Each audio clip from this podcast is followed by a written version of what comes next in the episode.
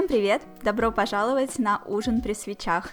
Сегодня со мной на ужине мой старый, очень хороший знакомый Паша Наота Филюшкин. Привет! Да, привет, Ян. Мне, мне очень приятно, что ты помнишь, как у меня правильно ударение в фамилии падает. Это так Да, я специально, чтобы все услышали, как правильно читается эта фамилия. Да, есть как бы я, я, я, я перестал всех уже давным-давно исправлять, но знаешь, всегда вдвойне приятно, когда кто-то помнит. Вот, начнем подкаст с позитивной ноты. Э, и тут же на ней закончим, потому что только что, буквально полчаса назад, со мной произошло страшное. Э, мне очень хочется поделиться эмоциями по этому поводу, пока они меня не отпустили окончательно. В общем, э, так сложилось, что я в 100-500 раз уронила свой телефон мордой вниз, вот, и раньше каждый раз поднимая, переворачивая его замиранием сердца, я думала, ну, сегодня-то я точно его разбила, наверное. Но нет, каждый раз он падал и не разбивался. Иногда к нему прилипала волосинка, типа, создавая впечатление, что там трещина, но потом я ее радостно смахивала, выдыхала, и как бы это не мешало в этот же день уронить мне телефон снова. И вот сегодня, наконец-то, произошло знаменательное событие, когда я первый раз в жизни разбила таки экран своего телефона, причем совершенно в хлам, Э, по всему экрану как будто бы паутина идет в разные стороны трещины. Вот, э, меня накрыло шоком, и в этот момент я вспомнила слова своего брата, который он говорил два года назад, когда меня уволили с работы. Проебало настроение, наоборот, проебала работу, не проеби настроение. вот. И эти слова всплыли у меня в памяти, как мой брат говорит мне, типа, сломала телефон. Сохрани настроение хорошее. Вот, и, в общем, короче говоря, я решила избавить себя от этих шагов, в которых у меня происходит торг, гнев и прочие всякие глупости. Вот, и я выдохнула и решила, ладно, что с этим делать, я решу потом. А сейчас я пойду записывать с Наотой подкаст, отвлекусь разговорами, вот, выдохну, а потом придумаю, что делать с телефоном. Слава богу, он работает. Я могу набирать на нем текст, я могу что-то там получать, какие-то сообщения. Работает этот датчик моего отпечатка. Короче, все нормально. В общем-то, можно не торопиться с принятием. Ну, то есть, э, пользоваться решений. можно, Просто все некрасиво. Да, но и... смотреть на него больно. Ну, ладно. Значит, все не так плохо. Ну, значит, будем, да, будем стараться заряжаться позитивом. Да, можно отремонтировать, можно купить другой, но у меня, честное слово, все еще шоковое состояние. Я сидела, просто глубоко дышала, чтобы она меня отпустила. Меня еще немножечко трясутся руки. Вот, но, в общем и целом, все нормально, жить буду, телефон работает, прямо по нему я сейчас с тобой разговариваю. Вот, так что, да, все нормально. Но, в общем, не повторяйте моих ошибок, берегите свои телефоны, купите им нормальные бамперы, а не за 100 рублей на Алиэкспресс. В общем, если бы у меня был нормальный бампер с такими выпирающими штуками, он бы просто не разбился. В следующем телефону я такой куплю обязательно. Вот, возвращаясь к моему гостю, все-таки это не соло-подкаст. Паша, расскажи, пожалуйста, о себе, кто ты для тех, кто тебя не знает, вкратце. Вот мама моя слушает подкасты, она не слышала о тебе. Ой, ну тут как бы э, все достаточно просто. Я просто как бы практически по современным меркам уже no name из интернетов. Человек, который работал в журнале «Страна игр», когда журнал «Страна игр», собственно, все, приказал долго жить, я ушел в фриланс. Э, благодаря журналу «Страна игр» я освоил не только как бы укрепил, скажем так, любовь к видеоиграм, но и освоил э, видеомонтаж, плюс работу перед камерой, плюс еще кучу всего классного, с чем я вот с 2009 года, собственно, и до сих пор остаюсь. То есть mm-hmm. сейчас я ну как, мне уже даже сложно сказать, что я веду YouTube канал, посвященный видеоиграм, и подкаст, который посвящен играм, потому что подкаст не выходил уже две недели из-за работы, в первую очередь, моей и Андрея, коллеги моего. На канале все еще грустнее. Вот. Но, в общем, я то, что можно назвать стыдным словом блогер. Uh, еще более, еще более стыдно то, что я э, блогер, который ничего не делает в последнее время. Как-то так. Ну почему? У тебя всего две недели не выходил подкаст, а у меня целый месяц. Ну, знаешь, э, я привык к тому, что мы когда начинали подкасты, и даже, в общем-то, в самые такие, скажем, тяжелые моменты, когда многие другие подкасты тоже начали очень сильно проседать там и выпускаться там раз в месяц, там раз в три недели, как там было с теми же самыми там отвратительными мужиками, например. Мы всегда выходили еженедельно. Сейчас вот карантин, вся вот эта фигня, куча надомной работы у всех, и все начало проседать, все начало немножечко раз, разваливаться. В общем, коронавирус, будь он трижды не ладен, на все влияет. Но на самом деле я просто нашел отмазку хорошую. Ну, вообще, это резонная отмазка, хотя бы потому, что... А что обсуждать? Ничего особо не происходит. Как вы будете каждую неделю выпускать подкаст, э, где вы обычно же обсуждаете какие-то новости, угу. если не, ну, новостей нет? Сказать по правде, сейчас-то вот как раз анонсы пошли, пошли, пошли, и в принципе за месяц было много всего такое, что ну, не уместить в один подкаст, но как минимум парочку можно было бы сделать на эту тему. Но угу пока вот я говорю, пока работа не позволяет, как это верхи не могут, низы не хотят. Э, вот. Понятно. Ну хорошо, у вас, тем не менее, все равно есть свой собственный подкаст про игры, в котором вы все это обсуждаете. Рано или поздно, я верю, вы соберетесь и обсудите и новинки, и все эти анонсы и так далее. Вот. А Спасибо. А мы тогда не будем повторяться на ужине при свечах. Вот. И я предлагаю сегодня поговорить не об играх. Uh, например, ты сказал, что ты э, сейчас uh, довольно много смотришь сериалы. Да, это так? Да, ну ты знаешь, все немножечко сложнее. Я смотрю сериал, но, скажем так, не так много, как хотелось бы. Чтобы понять, насколько все плохо у меня с сериалами, я смотрю... Ну как, я досмотрел вот только-только до онгоинга «Очень странные дела». Mm-hmm. Так, так получилось. Э, при всем при этом вышел весной сериал э, по э, скажем так, ну, картинам, в первую очередь, художника шведского Саймона Сталихага. Назывался Tales from the Loop, байки mm-hmm. из петли. Мне очень нравились, собственно, работы Саймона, и мне очень понравилось то, что Amazon приобрел права и сделал из этого такой мини-сериал, там 6, насколько я помню, эпизодов всего. Вот его посмотрел, мне очень понравилось. А, точно так же стал наверстывать вот много всего пропущенного. Посмотрел э, «Благие знамения», что тоже как бы сериал уже годичной давности получается. Я вот только-только-только наверстал и Uh, Честно как говоря, обычно... я не считаю, что сериалы надо в ангоинге смотреть. Я сейчас Черное зеркало смотрю четвертый сезон. Ну, а, ну, ну что? Ну, в, при, в принципе, опять, я, я, у меня такая же ситуация, но э, просто пропускаешь вот этот момент, когда все обсуждают, когда все такие, а ты это вот видел? И я такой, нет, я не видел. То есть я реально, я посмотрел очень много, но я говорю, я посмотрел вот «Мандалорца», посмотрел «Благие знамения», посмотрел, но, но все это вот уже так настолько позже, по сути, когда все уже все обсудили, все уже обо всем поговорили, я такой, ну, а я посмотрел, мне хорошо. Ну, в принципе, вс- всем доволен, да. Вон некоторые люди сейчас начинают игры проходить, которые вышли там год-два назад, просто потому что сейчас время появилось. Не, я не, вообще не считаю, что нужно обязательно успевать на все hype train ы, если ты не там э, корреспондент DTF. Слушай, я скажу даже больше. Э, иногда вот это вот желание успеть на все hype train ы, это даже не всегда плюс. Я Проклятие вот, э, какое-то. Да, да, я в очередной раз э, убедился в этом, вот когда сейчас запрыгнул на hype train по лучшей игре этого года, которая, ну, на меня не произвела того впечатления, которое произвела на многих других mm-hmm. людей. Это хорошая игра, я про The Last of Us 2, если что. Очень хорошая я игра, поняла, очень да? красивая, очень классная. Ну, я для тех, кто будет слушать и, может быть, не понял. Mm-hmm. Вот я прекрасно понимаю, что, скорее всего, именно эта игра возьмет игру года в этом году но вот она настолько не моя, настолько она мне не зашла, настолько, э, в первую очередь, история. И, и даже не то, что она типа вот там все выворачивает наизнанку и показывает героев с другой стороны, не очень приятный.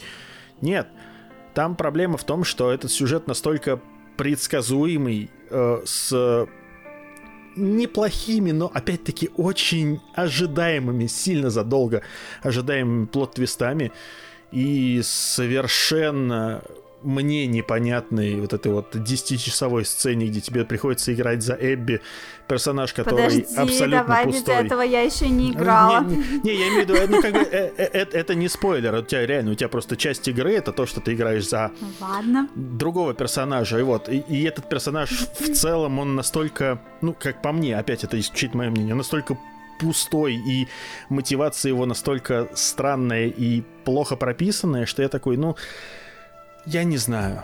То есть, как бы, мне, Нил Дракман молодец, он все сделал очень хорошо, но он слишком перемудрил, мне кажется. Он решил очень много персонажей ввести в игру. То есть, если первая часть, она была очень камерная, там было мало героев, и между ними вот эта химия творилась, то здесь у тебя куча персонажей, многие из которых ты такой, зачем вы здесь вообще есть? Они нужны, то есть, только для того, чтобы немножечко где-то тащить сюжет вперед, и я такой, «Э, ну, не очень. Но в целом я прекрасно понимаю, что это действительно хорошая игра, что это действительно хорошая и игра, и история для многих тоже будет хорошая, но как-то немножко не моя. Ну Вот, но опять, я прекрасно понимаю, что вот тут я просто погнался за хайпом, побежал за диском и такой, да, сел играть и такой, «М, ну, в принципе, я ожидал, что мне игра не так сильно зайдет еще до ее выхода. Но что она прям меня настолько местами будет расстраивать, я не ожидал. Ну, я Вот. поиграю, Ну, тогда сможем сравнить впечатления, потому что я тоже не целевая аудитория жанра вообще.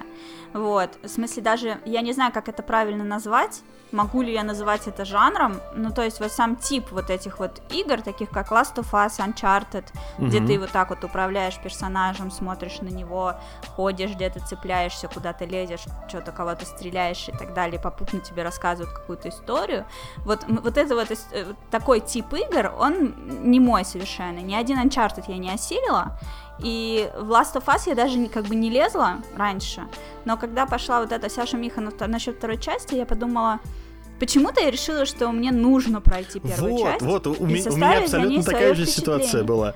Да, Только и я вот просто я уже вот, первую вот, часть вот. проходил и перепроходил. Ага. И я такой, типа, ну, ну все же обсуждают, надо, надо прям сесть да, и вот начать. типа, да. Короче, я начала проходить э, первую часть на майских праздниках. Мгм. Вот, как бы. Ну, у меня была уже м, попытка была начать играть, но я начала на стриме, и мне как бы не зашло. Но это было, э, типа, года три назад. И, в общем, э, и тут я как бы на майских праздниках села, думаю, ладно, я пройду. Но проходила я месяца два. Ну, то есть она не затянула меня, не зацепила как-то прям по-суперскому, но, в принципе, было интересно. Я запишу подкаст о своих впечатлениях и он выйдет до этого подкаста с Пашей, так что, когда вы сейчас уже слушаете, вы можете послушать мой соло-подкаст, где я делюсь впечатлениями от первой части. Но, в общем, суть в том, что на вторую часть мне тоже надонатили, причем самое смешное, что а, все, кто донатил мне на вторую часть, попросили ее не стримить. Вот. Э, Кому-то было просто, в принципе, неинтересно, ну, типа, я не буду смотреть эту игру, но если тебе хочется, вот, типа, на, доначу. А кто-то сказал, я буду сам проходить, но не прямо сейчас, и не буду смотреть, потому что ты мне все проспойлеришь. И я решила ее не стримить. Вот. И, в общем, да, это, конечно, было смешно. И, в общем, мне уже на нее надонатили, я уже ее купила по предзаказу. Вот. И она у меня как бы есть, но, короче, такая тоже была дилемма. Я решила, что я сначала запишу подкаст со своими впечатлениями о первой части, а потом начну вторую. И уже месяц не могу найти на это время. Вот. И, в общем, я не играю во вторую и не записываю подкаст, но я уже железобетонно решила, что завтра я этот подкаст все-таки запишу. Стопудово точно, на следующей неделе я его опубликую. И, короче, все. И можно будет начать вторую часть. И когда я ее пройду, я так понимаю, проходить я ее буду, типа, по моей тенденции где-то полгода. Ну там, да, там, учитывая, что там игровой процесс часов на 25-30. Вот, да, мне говорили. И, в общем, тогда я буду, эм, когда я пройду, мы с тобой можем записать еще один подкаст, где Я, мы я просто только поделимся за, я всегда рад с тобой поболтать. Все заметано, так и сделаем. Когда в 2021 году я закончу прохождение второй части, я с тобой свяжусь. Отлично, договорились. Свои подкасты я сворачивать не планирую, мне очень нравится их делать, мне очень нравится эмоциональная отдача, которая происходит, когда я публикую подкаст, мне пишут комментарии, и как люди слушают, э, как им нравится, и меня это прям зажигает. Очень нравится делать подкасты, поэтому я думаю, что эта история со мной на годы.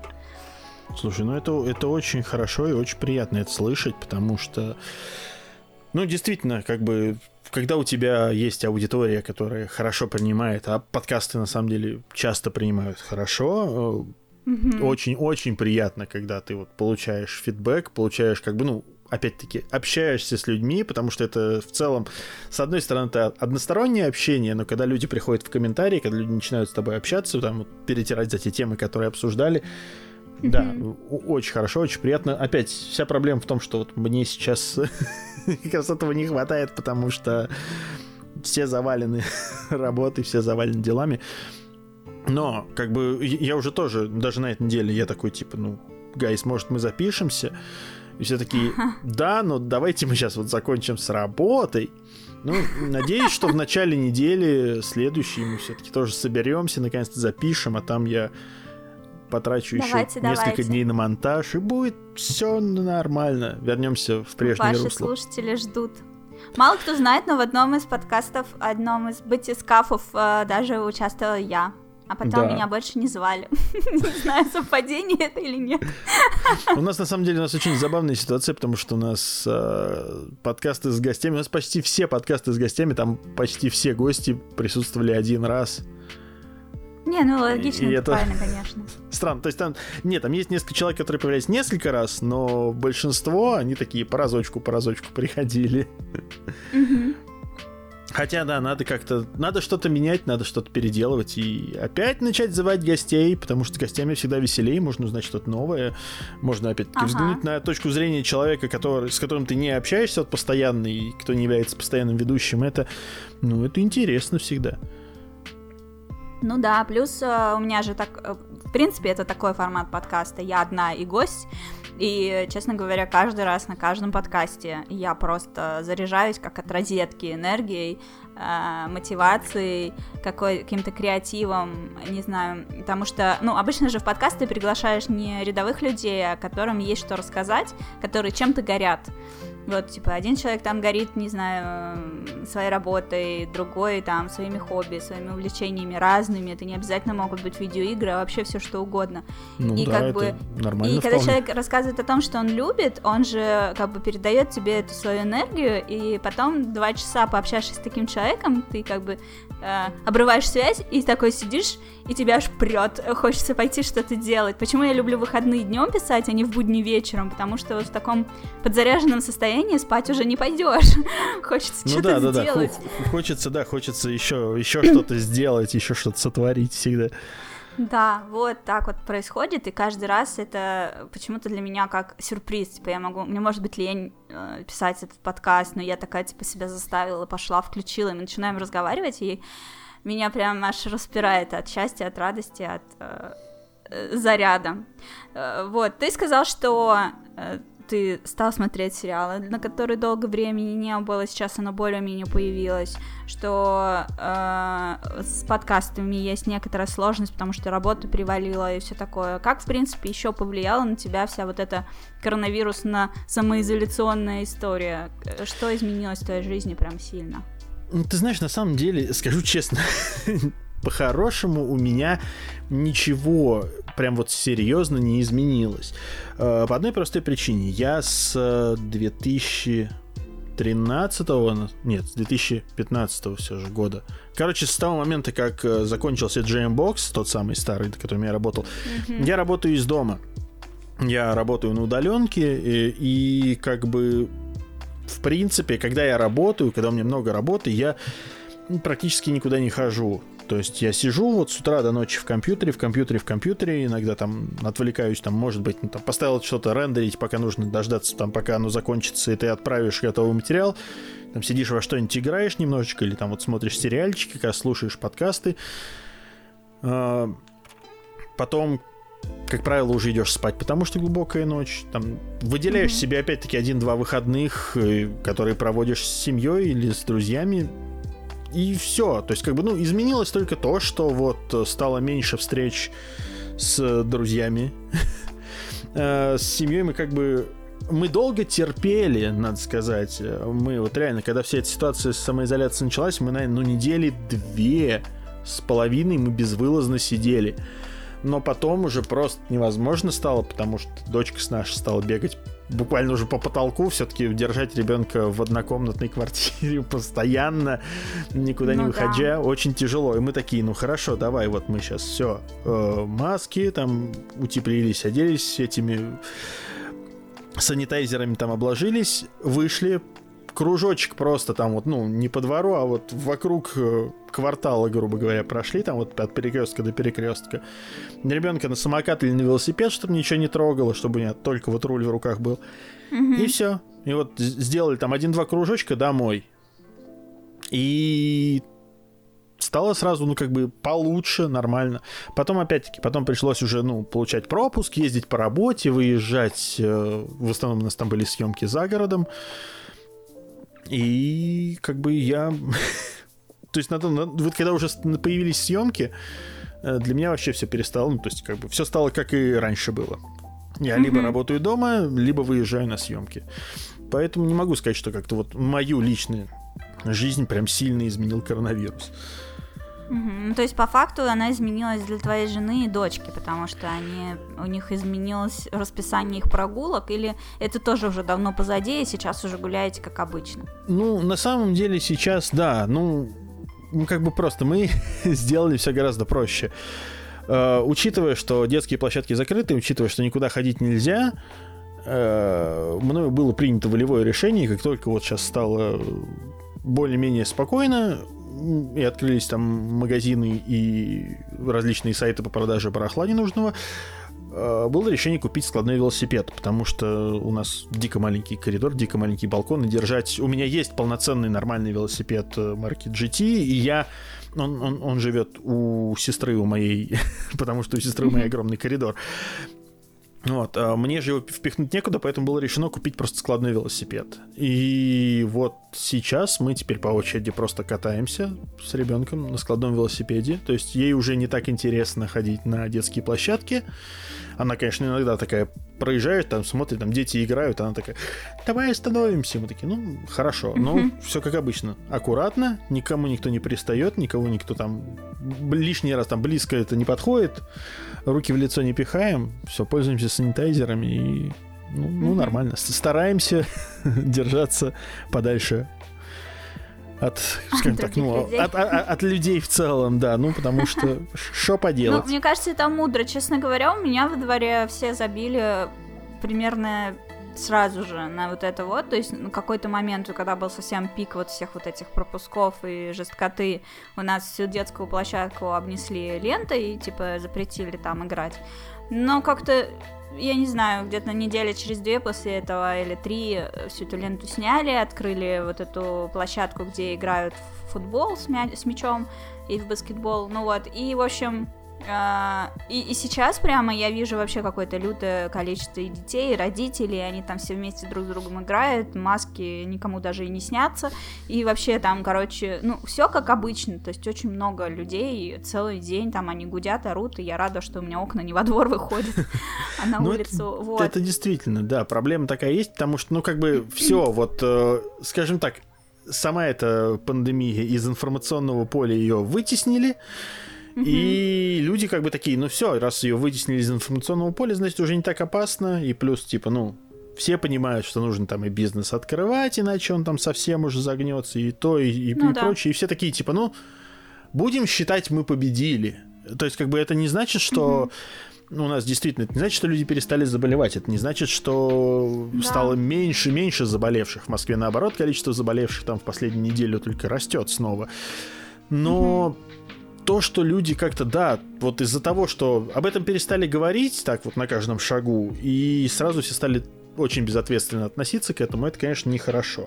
Но, с другой Устали, стороны, я да, прекрасно дома понимаю... сидеть и просто забили на все. Да, mm-hmm. вот, но, с другой стороны, я прекрасно понимаю, что люди, конечно, за там 2-3 месяца они уже просто устали от всего. То есть ты уже такой хрен с, ней, хрен с ней с чумой. Я уже готов сдохнуть, но сидеть дома я уже не могу.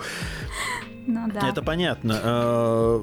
Поэтому да, конечно, тут как бы этот вот э, такой типичный хиканский образ жизни может спасать жизни, скажем так. Ну да, ну, кстати, я это по себе ощущаю, потому что э, я, в принципе, почему-то по какой-то причине я не люблю гулять, если я не в путешествии. Если я приехала там куда-нибудь в Токио, то да, я хочу с утра до поздней ночи об обойти как можно больше всяких мест, вот. Но если я нахожусь в Москве, вот так вот, типа, ой, пойти бы просто погулять, типа, что я дома сижу, у меня совсем нет такого ощущения. То есть было в детстве, потому что, типа, ты живешь с родителями, родители утомляют, ну вот, и хочется, типа, оттуда сбежать. А когда я стала жить одна, меня вообще перестало это все волновать. Дома хорошо, зачем мне куда-то идти? Ну вот, соответственно, когда меня отправили работать на удаленку э, на прошлой работе, я вообще просто такая, господи, классно, мне не надо вообще ездить, типа, час туда, час обратно. Э, тратить ну, общем, на дорогу. Да. Вот, и, и мне так сразу э, стало здорово. А потом я уволилась. Э, две недели я просто отдыхала, сидя дома, никуда не ходила, мне было все в кайфе, навела порядок, короче, поиграла в разные игры, там позанималась английским, потом я нашла новую работу, устроилась на нее, и так вот на ней и работаю удаленно, еще даже ни разу не видела своих коллег. Вот, и мне так здорово на самом деле. Я бы с удовольствием их увидела, но я бы не хотела в офисе работать. Мне прям нравится дома сидеть. И нет ну, никакой вот. грусти по поводу того, что типа там, ой, там лето за окном, оно проходит мимо меня. Не знаю, я что-то думаю, ну потом откроют границы, я съезжу куда-нибудь, где лето. У нас будет зима, а там будет лето, будет нормально.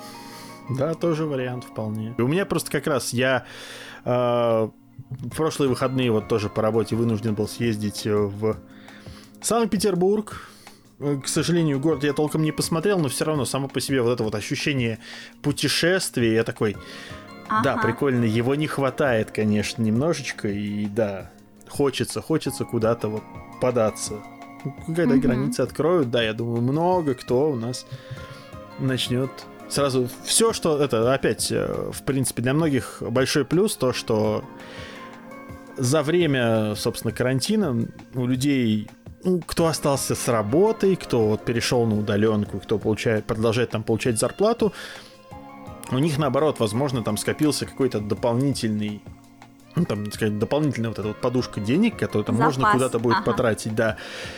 И вот я сейчас раз... начинаю как раз копить, да. Да, и вот, и вот как раз иде- идеальный вариант такой, все, ты там вот тут вот сейчас чуть-чуть подкопил, потому что все равно тратить не на что, ты никуда не ходишь, ты ничего особо mm-hmm. не покупаешь. И вот все, границы открываются, можно путешествовать будет, как раз отправиться куда-нибудь. Отличный вариант. Ну, кстати, по Твиттеру я заметила, что очень многие люди, наоборот, стали тратить больше на изоляции, то есть таким образом они себя развлекают э, шопингами, то есть кто-то начинает скупать всякую бытовую технику, кто-то шмотки, кто-то там еще что-то, и не, у некоторых расходы, наоборот, возросли. У меня возросли расходы на еду, потому что я заказываю всякие доставки из перекрестка, например, угу. и я поймала себя на том, что у меня начинается такой вот, знаешь, как синдром гипермаркета, типа у меня большая тележка, мне надо на нее накидать очень много всего, хотя по большому счету необходимости нет. И вот в перекрестке, типа там минимальная бесплатная доставка и заказ 3000 рублей, Обычно mm. я столько не трачу в магазине, а тут я начинаю, типа, добивать до этих трех тысяч, чтобы доставка была бесплатной. Вот, и такая думаю, ну окей, мне этого хватит там на две недели. Не, ни хрена не хватает. Ну вот, и вот я посмотрела, недавно я стала вот уже сбавлять обороты, потому что я записала, сколько я трачу в месяц на продукты, и такая, блин, я же одна, какого хрена так много. Вот, и это при том, что я еще и худею. Не, ну, ну в целом действительно такое может быть, потому что даже Цены у меня, даже у меня такое, знаешь, вот я так стал больше, знаешь, просто там в свободное время, не знаю, изучать mm-hmm. там то же самое Авито, например, что там продается, что есть. Я такой, типа, мне вроде ничего не надо, но вроде так что-то хочется. То есть, э, Слушай, ну а на работе у тебя вообще это сказалось как-то? А, конечно, сказалось. Ну, то есть, э, когда началась вся эта фигня, сразу много съемок просто, естественно, закрылись, потому что снимать негде, э, снимать, mm естественно, некого. То есть, как бы, ну, все. Э, съемки встали, ну, месяца, месяца на полтора где-то. Вот потом мы стали просто выезжать снимать, ну, на природе то, что мы можем снимать. То есть, например, я а, помогаю, вот, например, Игорю Асанову снимать его ролики про машины. И у нас как бы мы такие, мы можем уехать в поле, нам нужна природа, нам нужна просто пустая дорога. Чем более пустая, тем лучше. В этом, кстати, очень сильно помогла а, как раз а, вот этот да. карантин, когда трафика минимум, ты выезжаешь куда-нибудь там в область, и очень легко найти хорошую пустую дорогу, где можно просто поснимать. Mm-hmm. И ты такой, типа, класс. То, учитывая, что у нас съемочная группа обычно там 2-3 человека, в принципе, никто не страдал особо. Смотри, ты сказал в самом начале, что ты no name из интернета и блогер, но теперь расскажешь о съемках. То есть у тебя есть какая-то основная работа, что ты на ней делаешь, что ты снимаешь, в каком качестве ты выступаешь, ты какой-то видеооператор? Слушай, ну э, вообще по большей части я выступаю в качестве монтажера. И э, многие ролики, которые то есть я, я работаю с несколькими разными и компаниями, и людьми, и блогерами, ну, вот вроде того же Игоря Асанова. Хотя Игорь Асанов мне не платит за это, я ему помогаю просто по дружбе, потому что... Вот когда у него будет первый миллион подписчиков, тогда поговорим. Вот. Мы уже договорились обо всем. Но просто Удачи опять, ему. Да. Вот. Ну, как бы, и опять, я, я всегда готов помочь э, друзьям, если им что-то требуется, поэтому вот, мне несложно, опять, если у меня есть время свободное. А так я э, в основном занимаюсь именно видеомонтажом, то есть мне присылают э, готовые материалы, ну, в смысле, как отснятые уже материалы, какие-то там футажи специальные, и я из них что-то собираю. Uh-huh. Есть, есть часть проектов, над которыми я работаю, где я выступаю и в роли оператора в том числе. Есть даже, где я в... работаю просто как это вот человек съемочная группа, вот этот One Man Crew. То есть я и, и свет ставлю, и, и, и звук пишу, и снимаю все, все везде по чуть-чуть. Есть, опять-таки, есть проекты, где я просто участвую гостем, как, например, вот у навигатора игрового мира. А, у них там есть фо- свой формат такой тоже тип, типа раз, ну, разговорный. Я там участвую mm-hmm. в качестве гостя, и плюс ко всему я этот формат еще и монтирую. Так что, ну... Ну, вообще, в... на все руки мастер. Да, ну как... Ну, не то чтобы на все, но как бы да, вот снимать, монтировать. А, мне просто говорят, я когда освоил это, мне это очень понравилось. Я понял, что вот это, это то, чем мне нравится заниматься, это то, чем мне приятно заниматься. Причем сейчас вот, кстати, ну, опять-таки, а, в силу того, что стало много монтажа и мало съемок, я понимаю, что я начал сильно уставать от монтажа, поэтому любые съемки, куда-то что-то поехать, поснимать, я такой, да, да, давайте, я готов, пожалуйста. Вот, именно поэтому, собственно, когда мне пригласили, типа, давай поснимаешь в Питере, я такой, да, два дня работы за камерой, я готов просто, давайте, очень хочу. Вот, я, правда, я два дня практически безвылазно провел, бегая между камерами, выставляя картинки, и я доволен, мне очень понравилось это все, и я Сменил обстановку, реально конечно. получаю от этого удовольствие. Это главное. Это вообще очень круто. Это большущее везение, когда ты зарабатываешь тем, что тебе нравится, потому что работа отнимает такой кусок жизни э, каждого дня, что если ты ее еще и ненавидишь, это, блин, что это за жизнь вообще, не жизнь, а существование какое-то. Я вот пока не нашла для себя любимую работу, я об этом даже не задумывалась. А когда я стала получать с нее удовольствие, я такая, черт побери, почему мне не сказали, что так можно, к этому надо стремиться? Ну, это да. Тут единственное, конечно, опять, э, я прекрасно понимаю, что есть люди, которым приходится работать на нелюбимой работе, но э, в то же время хочется сказать, что действительно сейчас есть возможности как бы раскрыть себя с неожиданной стороны, найти действительно что-то, от чего ты будешь получать удовольствие и при этом работать возможно, стоит действительно попробовать что-то. Есть, правда, проблема. То есть, когда ты вот э, что-то начнет тебе нравиться, оно тебе нравится, когда ты начинаешь заниматься этим в качестве работы, ты можешь перегореть и просто тебе, скажем так, будет не так сильно нравиться это все. Поэтому надо тут просто надо... выдерживать баланс и да, отдыхать да, да. и интересоваться еще чем-то. Потому Именно.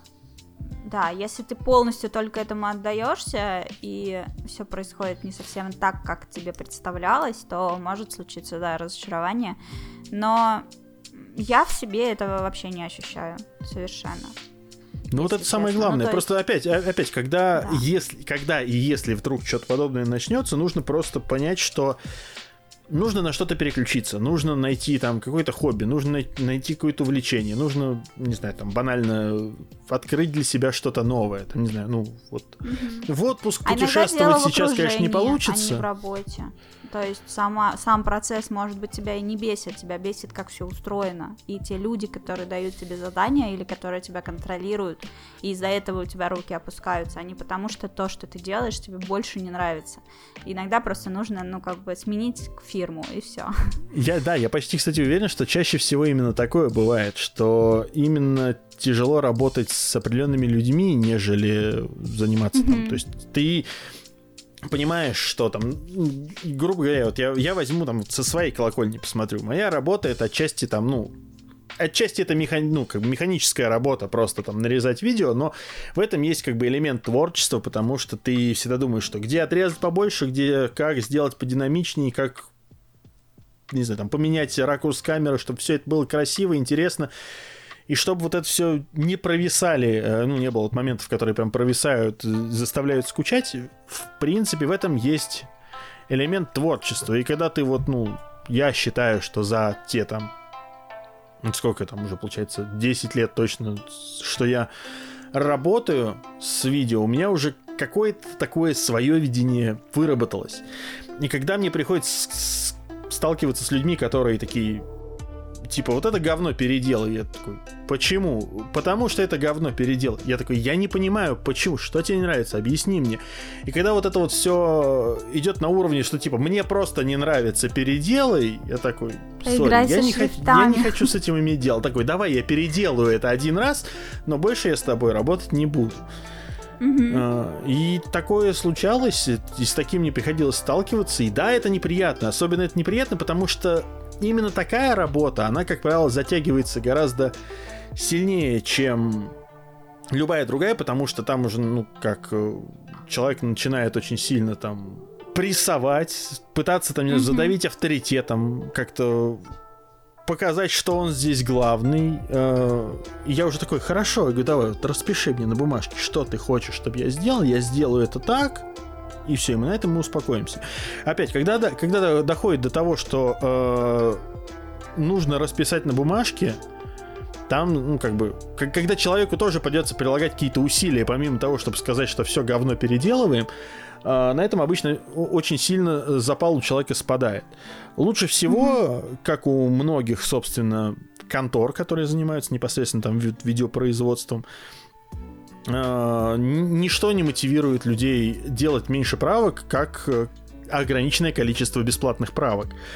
То есть, как правило, ну, многие да, это же продакшены, которые работают, да, да, они такие типа, давайте, mm-hmm. вот, вот, вот вам типа вот материал, мы снимаем и монтируем, у вас есть там три бесплатные правки, если вам что-то не нравится за это время, дальше вы будете за каждую следующую платить.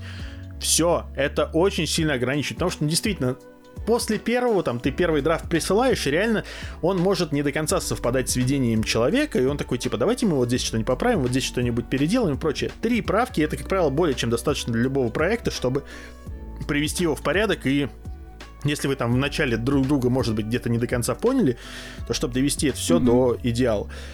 Ну да. А, если начинается вот какая-то такая вот ситуация, то нужно всегда думать о том, что да, с такими людьми, конечно, лучше общаться поменьше, и если это происходит постоянно, то лучше поберечь свои нервы и просто действительно поискать новую работу. Я понимаю, что сейчас, в нынешней ситуации, это все еще как бы звучит э, не очень приятно и реалистично, потому что ну, будем честны, все сложно.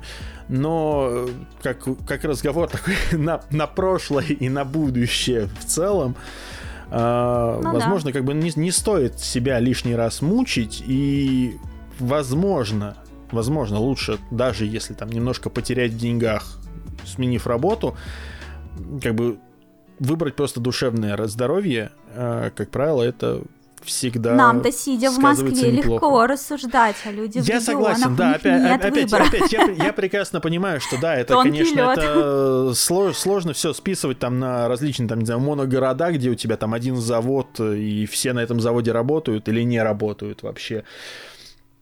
Э, Я Приезжайте прекрасно все понимаю. к нам в Москву, у нас тут много разной работы.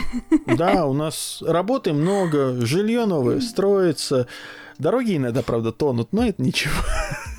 Ну и что, а где они не тонут?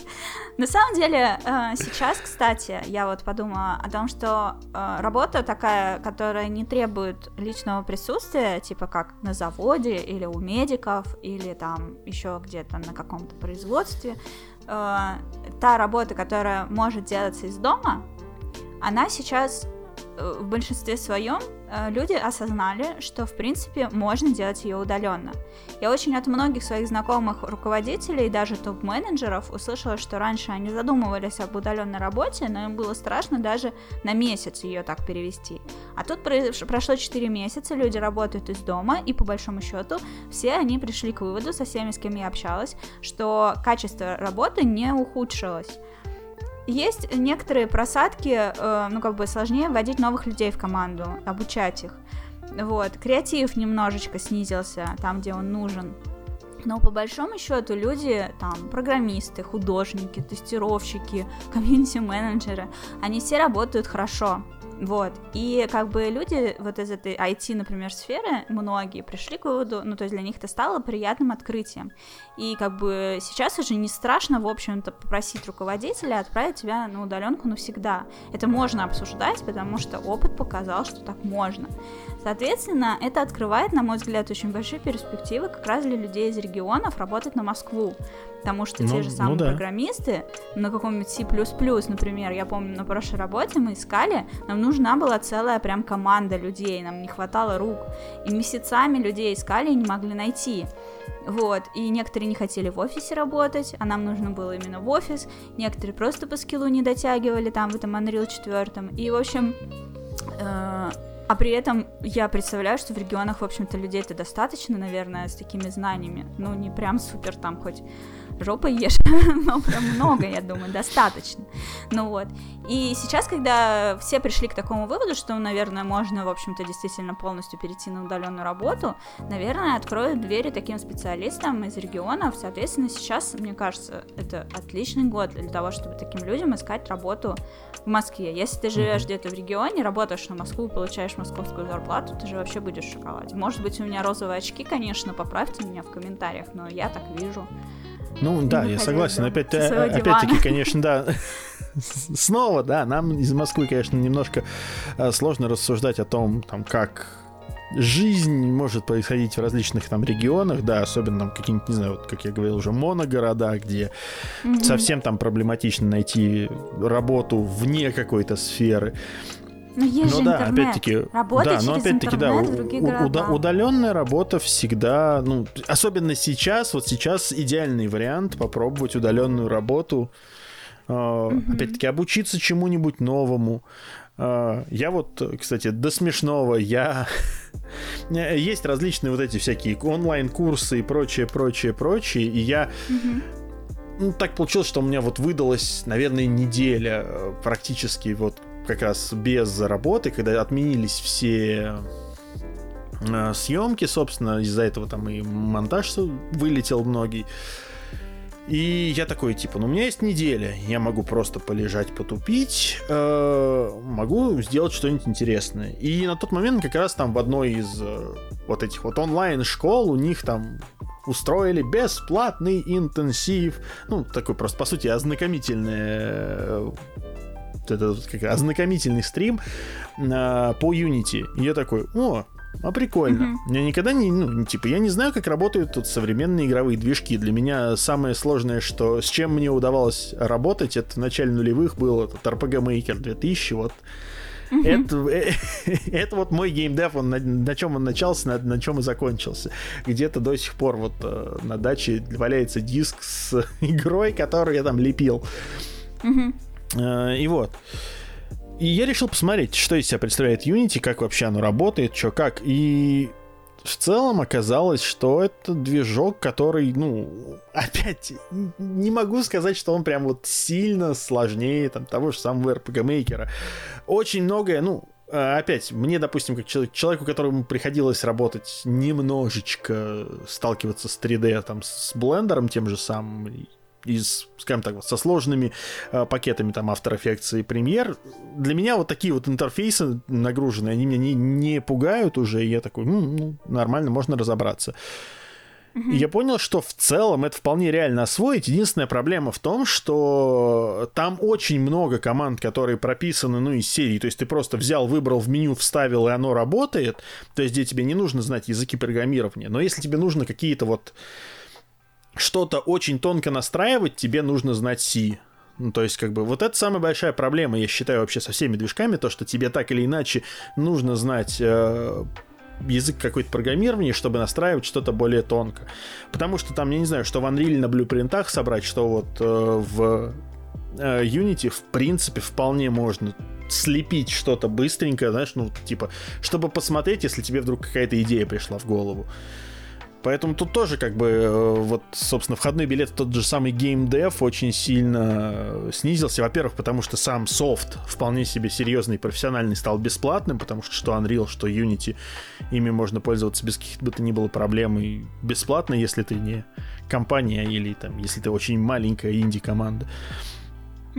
И опять-таки можно учиться, можно осваивать э, я не знаю, мне кажется, вот для молодежи и студентов, у которых вообще сейчас уйма свободного времени, и когда вот я просто, я по себе думаю, когда вот мне было там, не знаю, 15, э, там 14-15 лет, ты не знаешь, куда приткнуть, у тебя столько энергии, ты такой, что бы мне начать делать?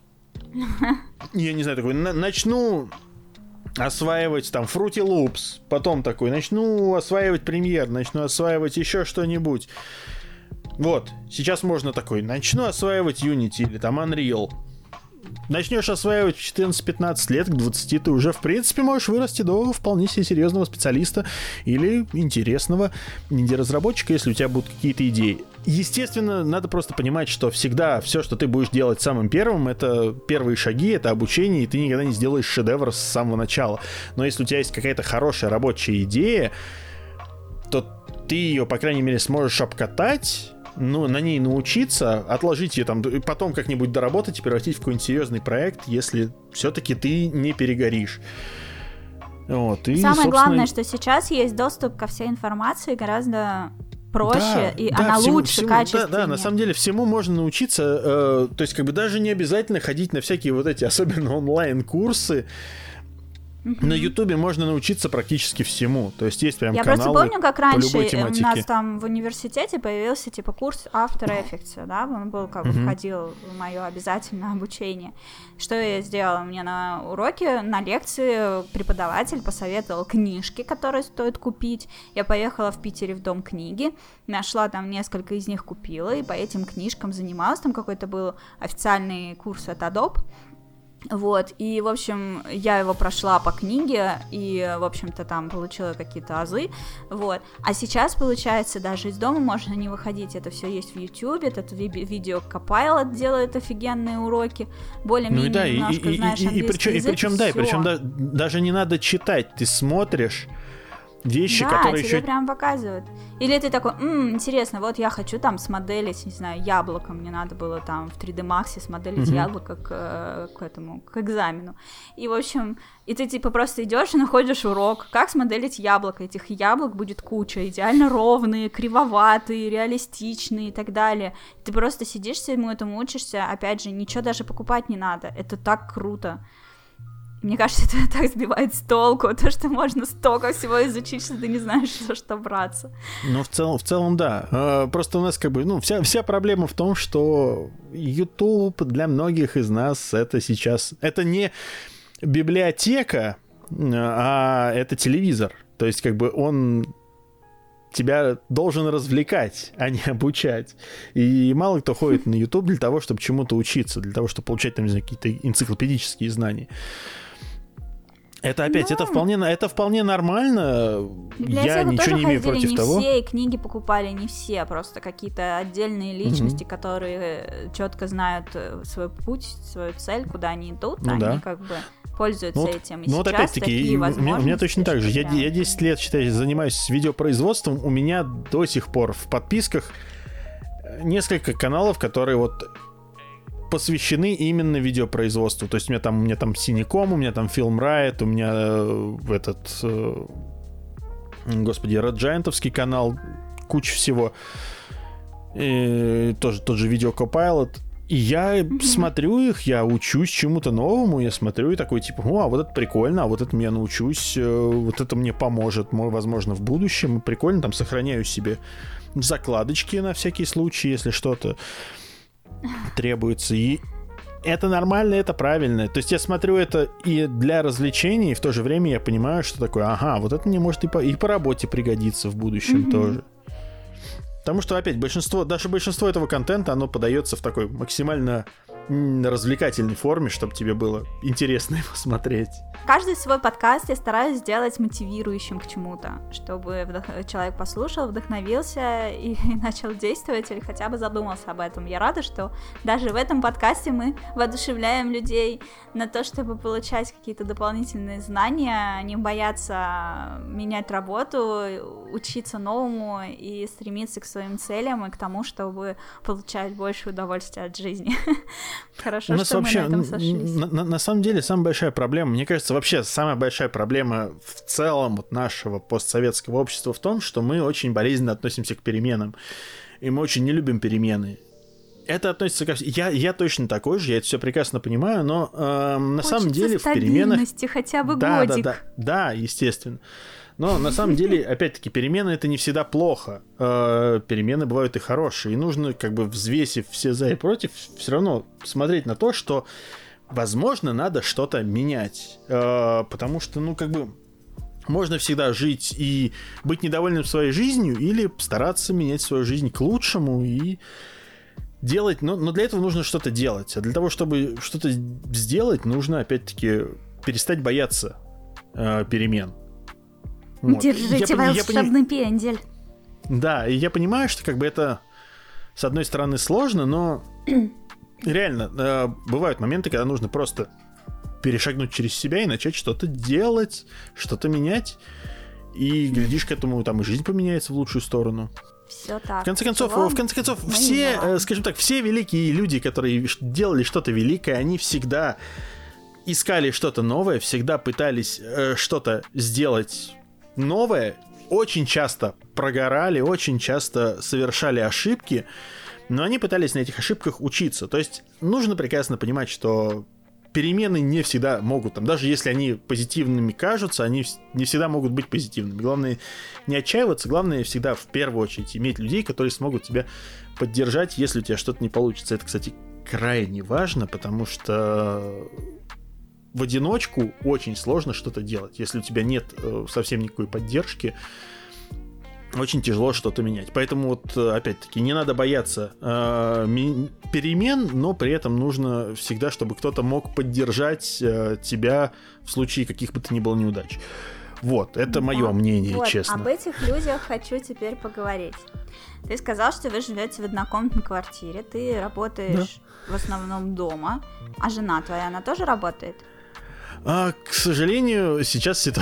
ситуация какая? А, еще даже до коронавируса, ну там вот как раз, когда она находилась в отпуске по уходу за ребенком, там пошли ну, у нее на работе очень сильные, не очень хорошие изменения, и вот как раз на тот момент я сказал, что ну может тогда и не надо. На тот момент все было нормально, в принципе, и с доходами, и, и вроде как мы не бедствовали. Я такой, давай, нормально, посиди с ребенком, пусть вот, так, займись ей. И я говорю, в конце концов, если я не могу ей уделять, ну, из-за работы столько mm-hmm. времени, сколько хотелось бы, то давай хотя бы ты всегда будешь рядом. И так оно и получилось, и так вот она до сих пор, получается, сидит, э, занимается как вот э, в это в статусе домохозяйки Опять, я не вижу в этом ничего плохого. Я понимаю, да, что я, я тоже, конечно, да. Комфортно. Не, ну я, я, я к тому, что я понимаю, что я э, как это, это белый гетеросексуальный мужчина, который вот э, за патриархат и прочее. Нет, ни в коем случае. Я наоборот, я всегда.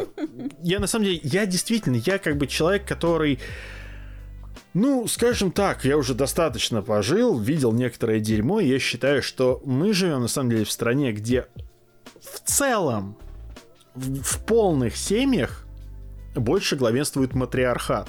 То есть, как бы, несмотря на то, что мужик, он всегда, эй, мужик, э, все равно жена позвала домой, ты пошел домой, вот.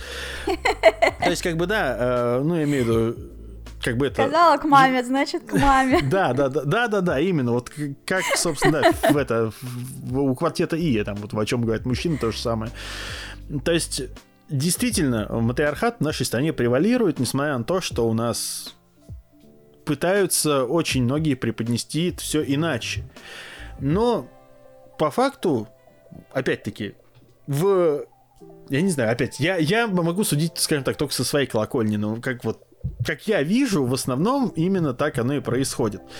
Да, до момента, когда там, не знаю, вот складывается полноценная семья, и там люди уже там долго живут между собой, и, им вот нормально, и у них вот складывается свой быт, там все может быть совершенно по-другому.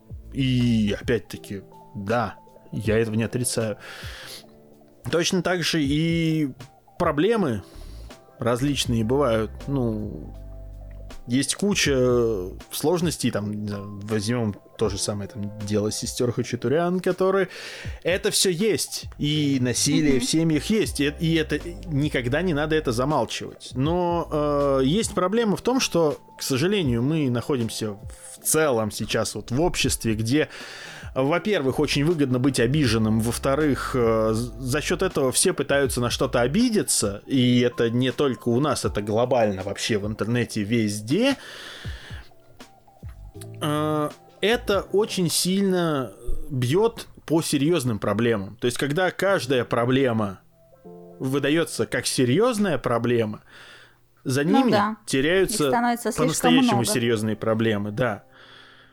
Поэтому как бы вот э, в этом есть э, небольшая, ну как это, мне кажется, мне видится, что это ну не очень хорошая вещь, но я надеюсь, что мы это переживем, мы это перерастем, и в конце концов даже благодаря тому, что у нас все сейчас вот так, стали больше говорить о сложностях, о проблемах, и эти проблемы, как бы, ну, опять, когда их не замалчивают, их проще решать. Когда mm-hmm. Просто потому что первый шаг к решению любой проблемы это всегда это говорить о ней. Тем более, когда ну, это да. проблемы ну, такие серьезные. Но вот. вернемся к более позитивной теме. Меня унесло, прошу прощения. Ничего страшного, это очень интересно. А, сколько лет твоей дочке? А, вот уже скоро, скоро будет пять. Она уже достаточно взрослая. И вот э, возвращаясь к тому, что ты говоришь, что ты работаешь дома, иногда задерживаешься до ночи. А, как вы вообще существуете и не мешаете друг другу? Ты на кухне работаешь? Что самое смешное, э, мое рабочее место находится прямо около детской кровати. И учитывая, что она как бы она, она на самом деле очень легко засыпает, достаточно быстро. Я опять-таки я работаю за ноутбуком, у меня просто у меня нету места для стационарного компьютера. У меня есть очень mm-hmm. маленький э, вот этот вот железно-стеклянный журнальный столик из Икеи, который вообще типа считается придиванным, но у меня он такой прикресловый в углу стоит, вот.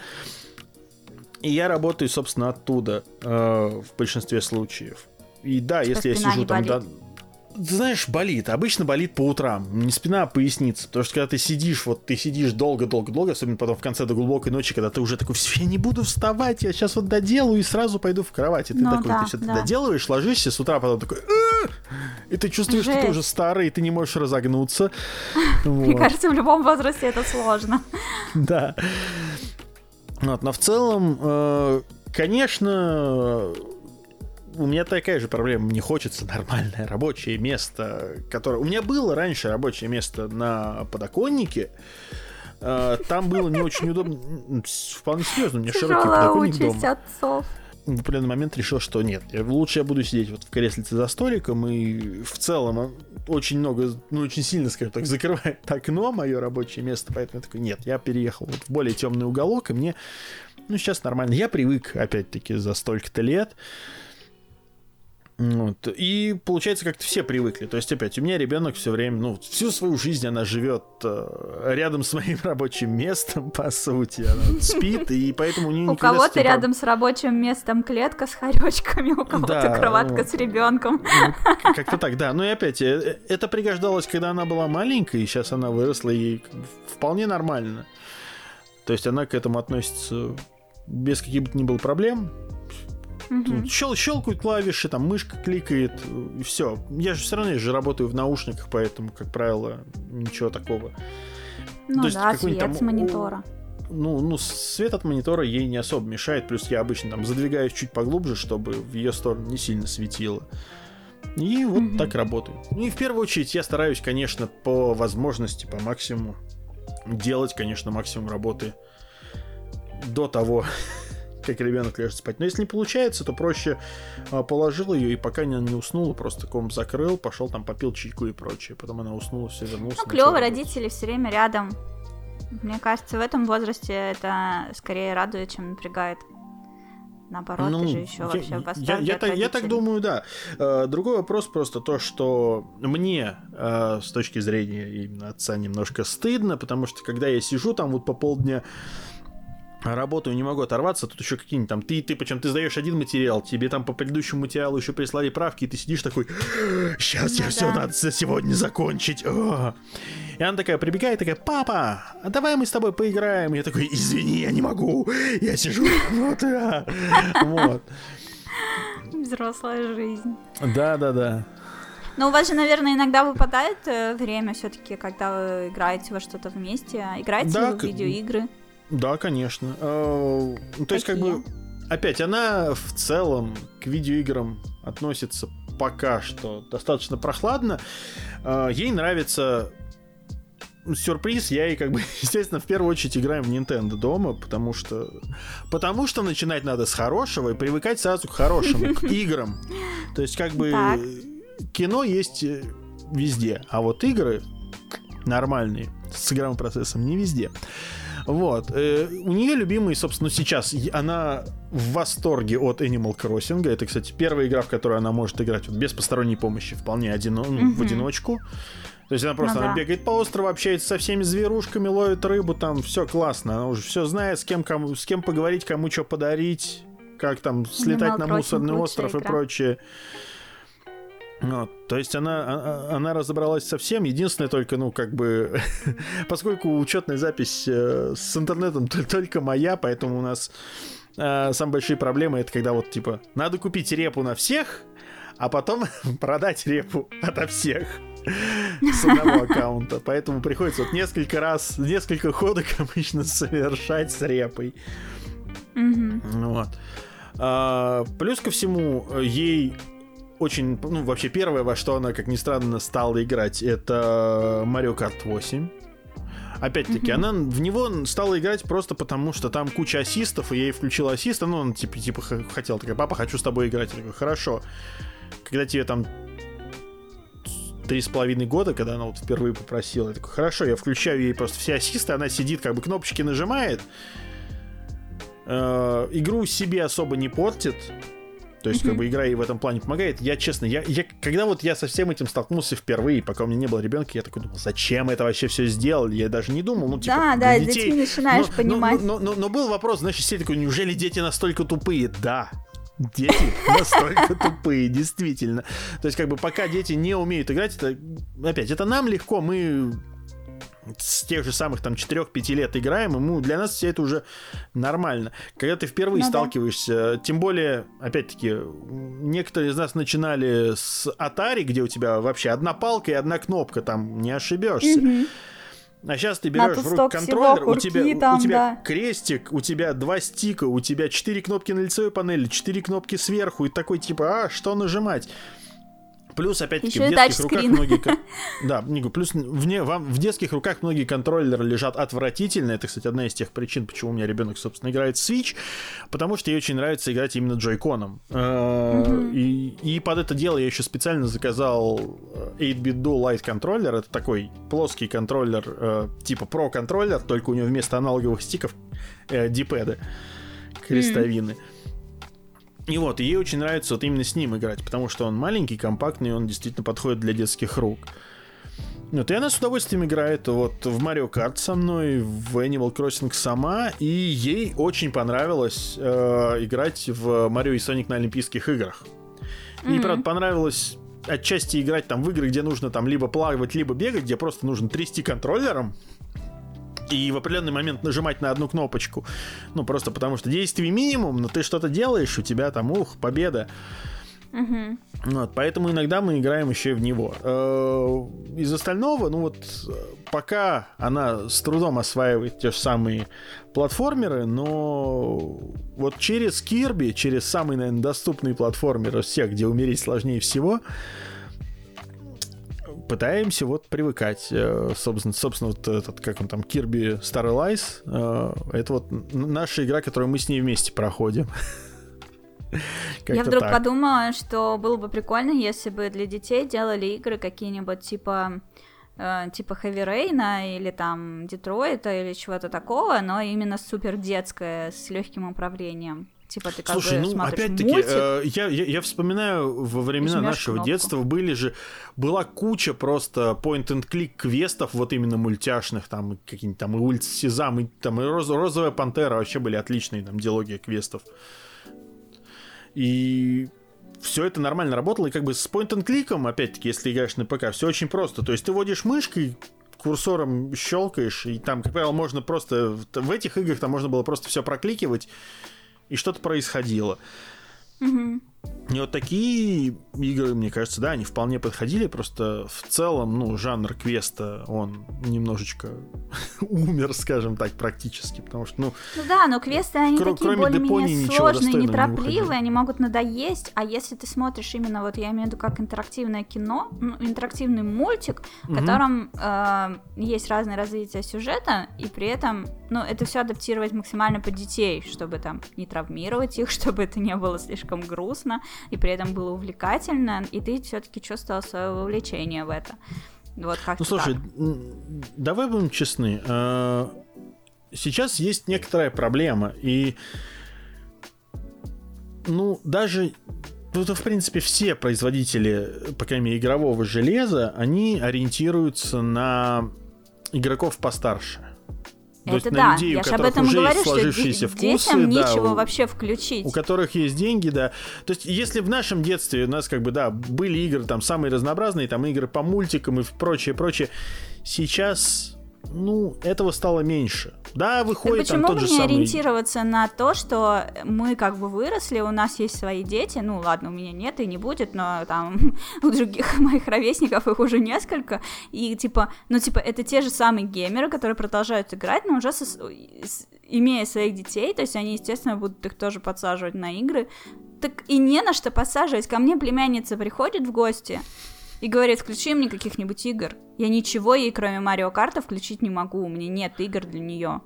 Это правда, это правда действительно серьезная проблема, потому что мало кто делает вот что-то такое, что, ну, чем можно было бы реально легко увлечь ребенка.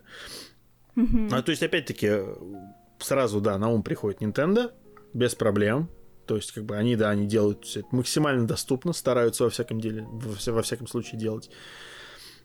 Но mm-hmm. остальных реально это вот найти какую-то игру, ориентированную на игроков младшего возраста невозможно. Марио Одиссе ей еще очень понравилось, я сейчас вспомнила. Ну вот, ну, вот я, я, я говорю, да, с Nintendo, как правило, никаких проблем. То есть ты прекрасно знаешь, mm-hmm. какие у них есть серии, ты прекрасно знаешь, что вот большинство нинтендовских серий, они отлично подойдут. Ну, вот, я не знаю, взять там тот же самый PS4, ну, хорошо, там, ну, есть у тебя там Little Big Planet, но он был-то когда? То есть даже Little Big Planet ну, да, 3 уже можно когда было вышел. Вдоль и поперек пройти, как и все игры Лего. Да, то же самое. И Лего, Лего игры, но они, будем честны, они хорошие, но они все-таки достаточно однообразные. Mm-hmm. Наверняка кому-то захочется разнообразия. То есть играть исключительно в игры Лего не будет так интересно.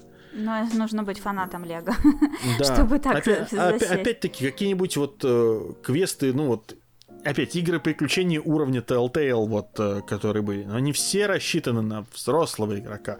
То есть самое, наверное, доступное для ну не то, скажем так, для детей школьного возраста, это, наверное, вот Back to the Future был, она была mm-hmm. такая максимально массовая. А дальше они стали все уходить в более и более там мрачные взрослые темы, просто потому что геймеры у нас становятся мрачными невзрослыми. И, и это как бы именно поэтому не стоит удивляться тому, что дети находят э, себе развлечения в Fortnite, в Майнкрафте, в Роблоксе и в прочих играх, которые, типа, ну, наше поколение из-за игр-то не считает. Ну да. Ну просто надо понимать, что все игры сейчас делаются для нашего поколения, а детям, даже если захочется развлекаться в играх, им приходится развлекаться в тех играх, которые доступны для них. А это, как угу. правило, ну вот Кубач, да. Майнкрафт отличная игра для этого. Я при этом ни разу не запускал Майнкрафт. Ну, кстати, я тоже. Я один раз стримила его, когда он на Wii U вышел, но я стримила не сама, я пригласила человека, который разбирается, чтобы он как бы постримил вместе со мной и играя сам, и заодно мне, как человеку, который никогда не играл в Майнкрафт, рассказал о том, что здесь как устроено, с какой стороны вообще подходить, и в принципе оценил, хороший это порт на Wii U или полное говно. Вот, мы стримились на два или два с половиной часа, я уже не помню, и я честно признаюсь, это был самый скучный стрим в моей жизни. Я прям зевала на нем, мне было так плохо. И все, я больше никогда в жизни даже не смотрела в сторону Майнкрафта, хотя я примерно представляю, почему он нравится людям, особенно детям.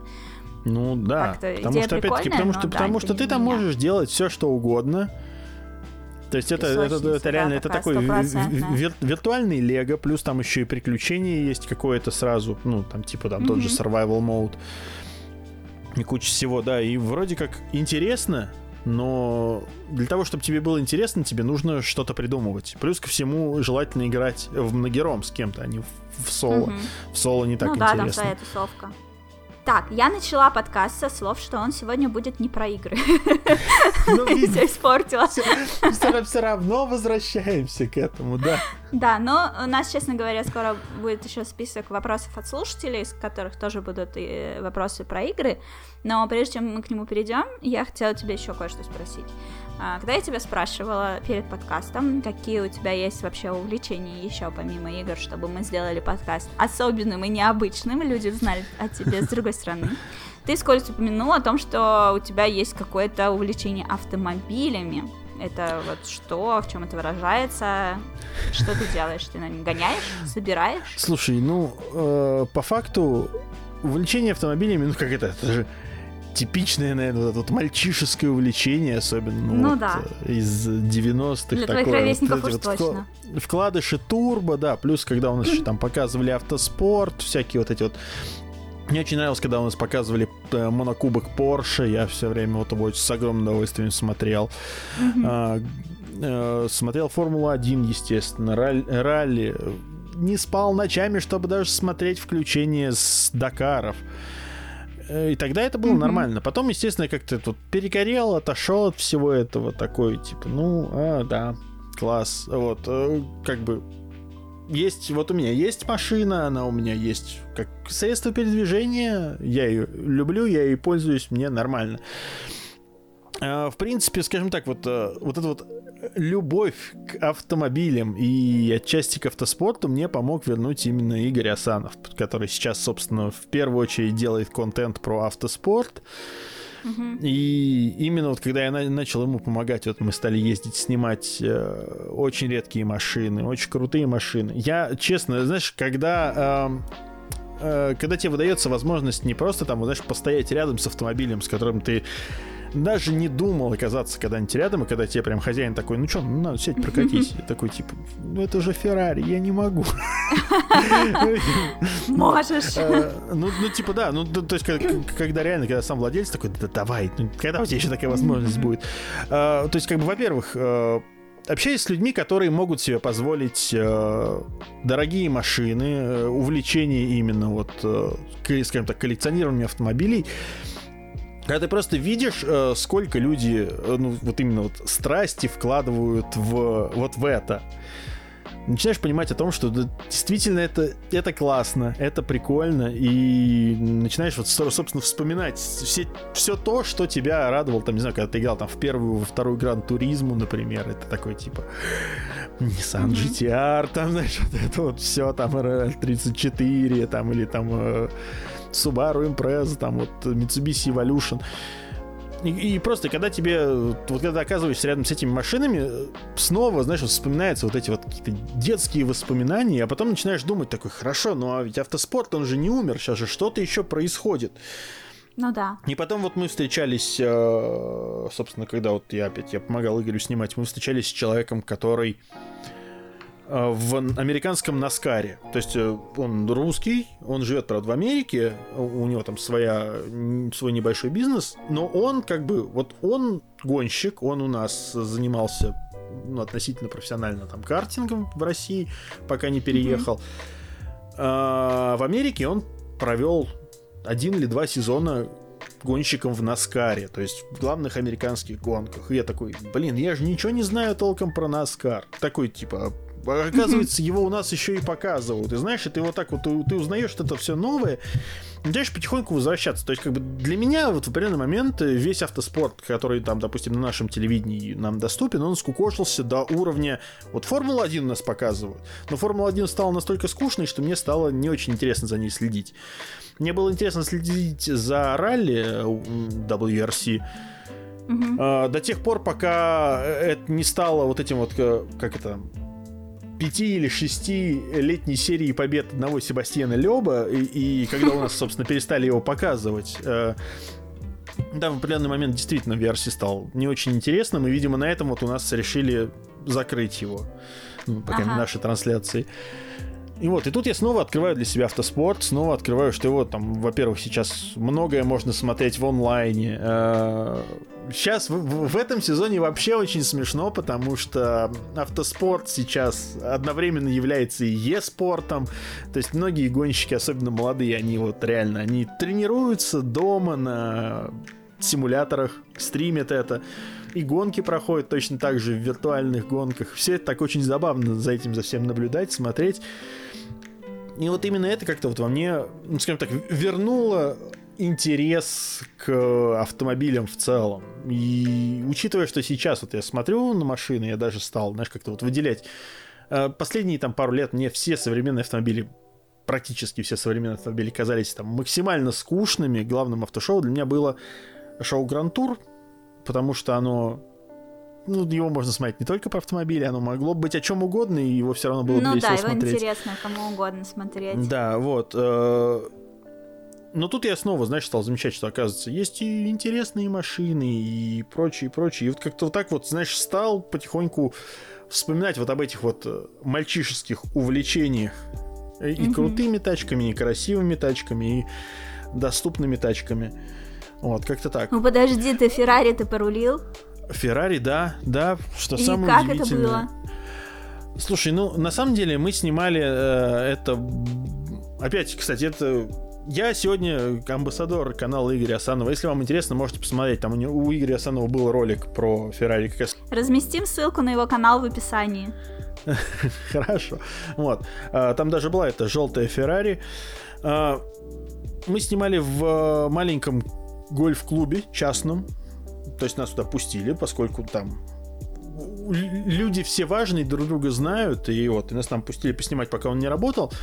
И, собственно, там не дали прокатиться. Ну, разогнаться, естественно, там особо негде. То есть дорожки очень узкие, много лежачих полицейских, но ощущение от того, когда ты вот сидишь за рулем автомобиля, когда ты понимаешь, насколько он, во-первых, большой, ну, в первую очередь, широкий, потому что как бы, спортивные автомобили, они широкие для того, чтобы быть более устойчивыми. Угу. И, не улететь. И, да, и вот, и, и, и, и ты понимаешь, что вот ты сейчас а, нажимаешь на педаль газа, и она просто выпрыгивает реально вперед, и ты такой, класс. Сколько а, там лошадей? Слушай, я честно, я не помню, я не уточнял, но там, но наверное, ощутил, о, наверное, около, наверное, около 400. Охренеть. Ну вот. То есть, как бы опять, э, самое быстрое, на чем мне удавалось, вот, э, собственно, упробовать поездить, мы пытались снимать э, Mitsubishi Lancer Evolution 6,5 на, mm-hmm. ну, на очень хорошем, э, красивом треке вдоль э, этих, вдоль ирригационных сооружений Мосводоканала в Подмосковье. К нам не возникало никаких вопросов, пока мы там, собственно, ну, ездили, осматривали локацию. Там очень, там, там просто, там очень много прямых, очень пустые дороги, э, но они патрулируются, но вроде как там люди ездят, люди гуляют, люди ходят, и всем все равно. То есть, как бы, мы mm-hmm. даже в одном месте остановились, э, к нам вы, вышли люди в форме и сказали, пожалуйста, не останавливайтесь здесь, здесь останавливаться нельзя. Мы сказали такие, все хорошо, понятно, сели и поехали дальше. Ну вот. Но опять-таки, вся проблема в том, что мы такие, ну давай, мы, мы сейчас здесь снимем пару проездов, потому что здесь очень прикольно и колоритно. Стоило достать mm-hmm. камеру, сразу же откуда-то появилась машина, сразу же такие, типа, а вы знаете, а вот что, где разрешение предъявите? И мы такие, типа, сори, мы ничего не знали.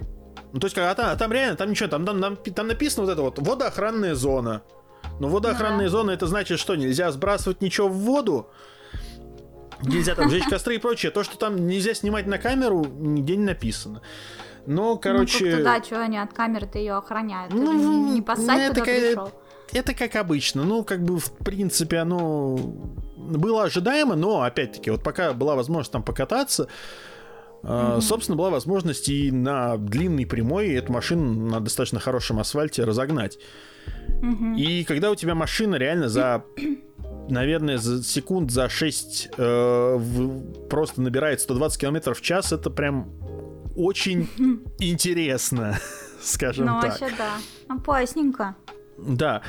Вот, поэтому вдвойне прикольно, то есть я понимаю, что опять даже старые машины, они все еще, ну, как бы, все зависит, естественно, от их состояния, но они как бы там, даже на машине, если 20 лет, она все еще может себя показать, она все еще может, если она создавалась для чего-то подобного. Угу. Вот, и как бы э, во мне, э, знаешь, снова загорелась вот та самая э, идея, которая меня очень давно, вот еще с подростковых времен, собственно, тянется.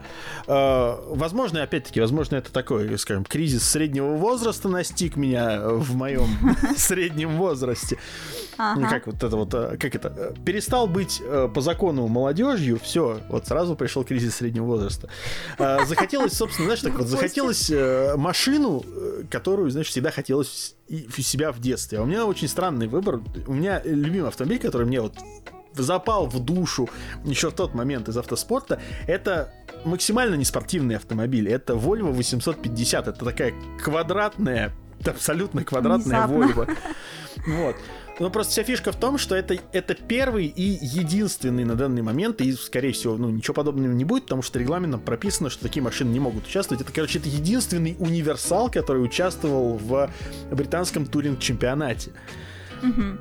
И это просто выглядело, ну, это, это реально выглядит максимально безумно, когда у тебя машина, которая вот э, реально обычно на дороге ты видишь такие машины, в которых там вот либо у тебя там семья, собака, теща. Семья на или, даче, и, да. Да, да, да, да. Или машина полная рассады, вот она вот такая здоровая. Я погуглила, да, что это такое. Да. Все так. Вот. А, а тут у тебя этот автомобиль носится по треку еще весьма успешно. Mm-hmm. Вот, и поэтому как бы вот мне эта машина запала, тем более как бы у нее есть в принципе, ну вот эта вот а, гражданская амалогационная версия R, и в целом их даже можно найти, и даже можно найти относительно неубитыми и задешево, но, опять-таки, если купить такую машину задешево, понятное дело, что, ну, и понятное дело, что в наших краях это машины, которым уже там по 25 лет, в нее очень много нужно вкладывать денег. Поэтому вот вот эти вот хотелки, то есть как бы в целом, когда ты такой думаешь, ну, в целом я мог бы купить эту машину, пусть она мне не нужна. То есть такая как, как хотелка. Каприз. Но ведь но ведь ее же, да, но ведь ее же еще нужно приводить в порядок, в нее же нужно вкладывать очень много денег, еще больше, чем она стоит. И mm-hmm. такой, и нет. И, и вот как-то все время вот это вот борется такая вот хотелка, конечно, естественно, максимально вот э, иррациональная. Mm-hmm. Вот, э, потому что я понимаю, что да, я могу в целом, там, не знаю, занять, попросить, там, взять кредит небольшой, потому что, ну, в целом они там реально можно тысяч за 230 купить относительно живой экземпляр. Это не очень много для, для автомобиля. Это ну, много да. для автомобиля. Ну, это много для автомобиля, которому 25 лет, но немного для автомобиля в целом. То есть такая подъемная сумма. Но когда я понимаю, что еще столько же, а то может быть и в два раза больше придется вложить в то, чтобы она выглядела так, как она должна выглядеть, и ездила так, как она должна ездить, и я понимаю, что вот это я уже не потяну вообще никак. Так что вот ждем момента, когда когда вот у Игоря Асанова будет первый миллион подписчиков, когда он мне начнет платить большие деньги за то, что я ему помогаю, вот тогда за большие деньги, эти большие деньги я буду вкладывать в свои хотелки из Отлично, детства. Вот чего тебе вот. желаю, не забудь прислать мне ссылку на его канал, чтобы я разместила в описании. Пускай Хорошо, конечно. мои слушатели подписываются и помогают ему набрать его миллион первый. Ну что, переходим э, к вопросу от слушателей, к вопросам. Их семь штук. Первый вопрос. Э, Какими судьбами тебя занесло в техноблогинг? Про обзор гарнитуры Asus, например. Какие твои ощущения? И А, планируется ли продолжение на этом новом поприще? Ска- Скажу так, э, если человек, который задавал этот вопрос, он, видимо, не очень глубоко э, изучал мой канал, потому что это не первый мой Вероятно. заход в техноблогинг, потому что у меня как минимум на канале есть... э, Что самое смешное, кстати, это самые успешные ролики на канале в плане количества просмотров. Это Ого. ролики про э, обзор телефона Motorola Moto X Force, по-моему, он назывался. Э, потом сравнение ноутбука, моего старого рабочего ноутбука за 30 тысяч рублей с ноутбуком Asus ROG, что-то там, хрен пойми что, за 300 тысяч рублей. А, Сравнение телефонов Meizu и что-то мне, по-моему, еще было такое подобное. То есть это как бы это не первые мои заходы в техноблогинг, но вся ситуация в том, что мне просто попадали ко мне. То есть опять, я по работе, часто мне приходится снимать, иногда писать обзоры даже, сюрприз, э, о различных, в основном аксессуарах, конечно. А, Но так вот получилось, что некоторые устройства, там, например, тот же самый вот ноутбук Asus, который я там в том ролике обозревал, а мне его привезли, его нужно было просто отснять. То есть, как бы я снимаю предметку, вот мне привозят, он у меня некоторое время находится, я им, в принципе, некоторое время пользуюсь этими устройствами. И пока их у меня не забирают, я думаю, может быть, как-нибудь стоит их пустить, ну, скажем так, пустить в дело. А, то есть э, очень смешная ситуация. Например, вот с Motorola у меня получилось вообще забавно. А, Мне очень понравился сам этот телефон на тот момент, когда он вышел. Там вот у них что-то была линейка, это что-то Moto X Style, Moto X что-то там, и еще Moto X Force. И мне дико хотелось просто посмотреть этот телефон. Мне нравилась, во-первых, вот эта вот от- отделка такая там под карбон э, сзади и прочее. И я решил написать на тот момент, ну, собственно, одной, в принципе, нашей общей знакомой Полине Малаховой, которая на тот момент работала в компании, которая работала на тот момент с Lenovo и Motorola. Мгм. Я такой говорю, Полин, слушай, а можно как-нибудь вот, типа, попросить, ну, на обзор телефон? Он сказал, да, конечно, без проблем, но, типа, с тебя обзор. И вот мне, собственно, полторы недели я с этой Моторолой проходил, просто потому что, вот я я попросил ее, просто потому что мне было интересно, и мне ее дали. И я как бы такой, ну, раз я обещал, что я сделаю обзор, мне надо сделать обзор. И я, собственно, вот это сделал. Телефон, естественно, вернул потом. То есть, как бы, э, опять, к вопросу о том, что все, все куплено, все продано, нет. Это все делается как бы контент ради контента. И если ко мне даже что-то вот из этих устройств поступает, это, как правило, сэмплы, которые все равно возвращаются.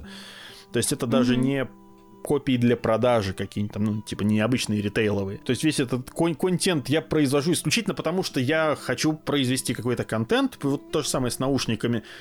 Ко мне попали по работе эти наушники, как наушники для компьютера, ха- типа беспроводные наушники, хорошие вот от Asus.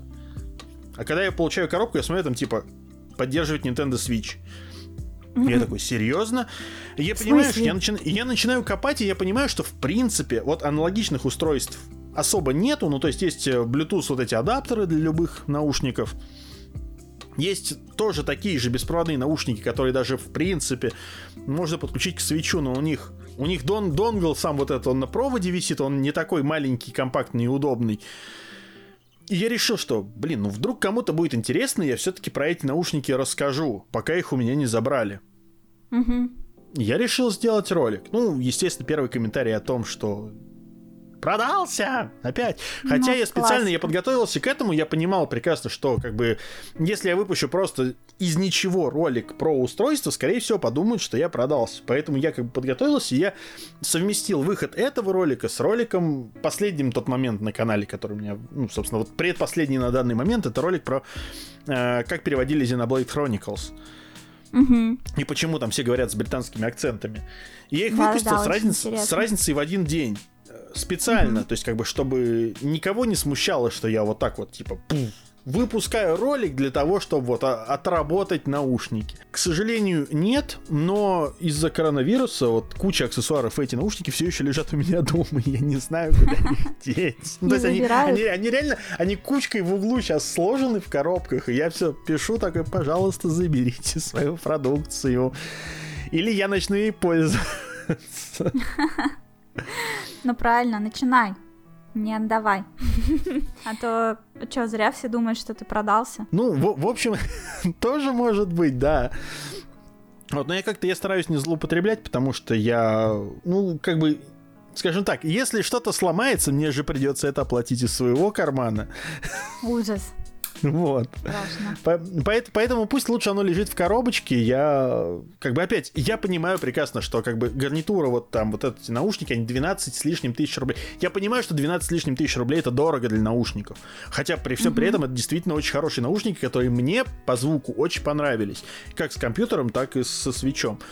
Но я прекрасно mm-hmm. понимаю, что лично я никогда бы не отдал 12 тысяч за наушники. Тем более ну, за наушники перебор, для Switch а. Да. Да, mm-hmm. но опять-таки я понимаю, что есть люди, которые готовы и которым возможно, именно этого и не хватало. То есть, как бы mm-hmm. я, я человек, который пользуется в основном продукцией, там, с Алиэкспресс. Вот э, у меня у телефона, вот, ну, просто вполне серьезно говорю, у меня на самом деле, у меня есть э, серьезная проблема. Я год пользуюсь телефоном, у которого э, сломался микрофон. И то есть я могу разговаривать по телефону только через гарнитуру, через беспроводную, потому что иначе mm-hmm. мне слышно либо только по громкой связи через второй микрофон, ну да. либо не слышно вообще, либо гарнитура. Вот э, для того, чтобы пользоваться телефоном, мне пришлось купить беспроводную гарнитуру. Но я решил как бы взять сразу стерео наушники, такие вот эти максимально беспроводные. Я взял с Алиэкспресса по акции там рублей за 700. И ничего, пользуюсь как бы, ну, жить можно. Но ну, опять-таки для, телефон, для, для телефонных разговоров в принципе подходит. Музыку слушать да, тоже как бы слышу. можно. вот. Значит, работает все. Переходим к следующему вопросу. Какой у тебя любимый режиссер, писатель и музыкальный коллектив? Очень сложно, потому что, как бы, ну, скажем так, 36 лет уже прошли, знаешь, те времена, когда у тебя был кто-то один вот любимый ну, режиссер, да. один любимый музыкальный коллектив. То есть, как бы, ну, скажем так... Э, сейчас я люблю коллектив... Spotify. Вот, в принципе, да, да. То есть, как бы, у меня сейчас есть очень много э, групп и альбомов, чьи там, ну, и альбомов, которые я слушаю очень много. Э, при этом, как бы, ну, если так брать, одна из главных групп, скажем так, моего всей моей, скажем так, сознательной жизни это группа Нирвана и вообще гранж в целом как жанр музыкальный. Это группа, mm-hmm. которая, ну, это, это жанр и, и группа там, собственно, вот Нирвана, Pearl Jam, потом вот Foo Fighters позднее, некоторое, через некоторое время, ранний Foo Fighters. Они, собственно, сложили вот во мне вот, во-первых, стиль, ну, любовь к вот этому вот грязному гаражному звуку, во-вторых, как бы, ну, к тяжелой музыке. Это нормально, да, я до сих пор люблю всякий вот этот вот шугейз, гаражный звук, но при этом я не замыкаюсь в одном жанре. То есть один из один из э, последних дисков, который я с огромным удовольствием гоняю, всем советую, ходил на концерт, еще подсадил своего друга Юрия Алексеевича Никольского. Это коллектив э, кобылы и трупоглазые жабы искали цизию, нашли поздно утром свистящего хна. И да, это группа, которая именно так и называется. И да, вокалист этой группы задал несколько вопросов. Я знаю, что на них я буду отвечать чуть позже. Вот, в общем, Антон Юрьевич, э, замечательный человек. Альбом, э, альбом 1917, просто прекрасное творение дико абстрактного музыкального творчества. Мне очень нравится, я, я как бы кайфую, я в принципе этот коллектив знаю с момента вот его, наверное, основания в 2007 году. На тот момент это была очень странная экспериментальная музыка, сейчас они нашли такое более современное звучание, такое синтепоповое, и оно мне нравится. Вот, как, как бы тоже всем крайне рекомендую. А вообще, ну, в принципе, почти вся тяжелая музыка, э, именно такая вот, вот мазафака из нулевых вся, это вот прям все мое. Э, и, собственно говоря, если так вот, если брать из главных групп, которые вот для меня что-то значит, скажем так, это вот зарубежные, это, собственно, ну, Нирвана в первую очередь, отечественные, mm-hmm. как ни странно, Animal Jazz и, наверное, 7 штук баксов. Вот так. Вот это как mm-hmm. бы, это, в принципе, группы, которые вот, ну, которые на которых я рос, можно сказать, поэтому вот они, наверное, для меня самые-самые важные, которые я вот могу выделить из того времени. Но сейчас я слушаю гораздо больше всего разного. Из режиссеров тоже сложно выделить. Очень люблю классического Спилберга.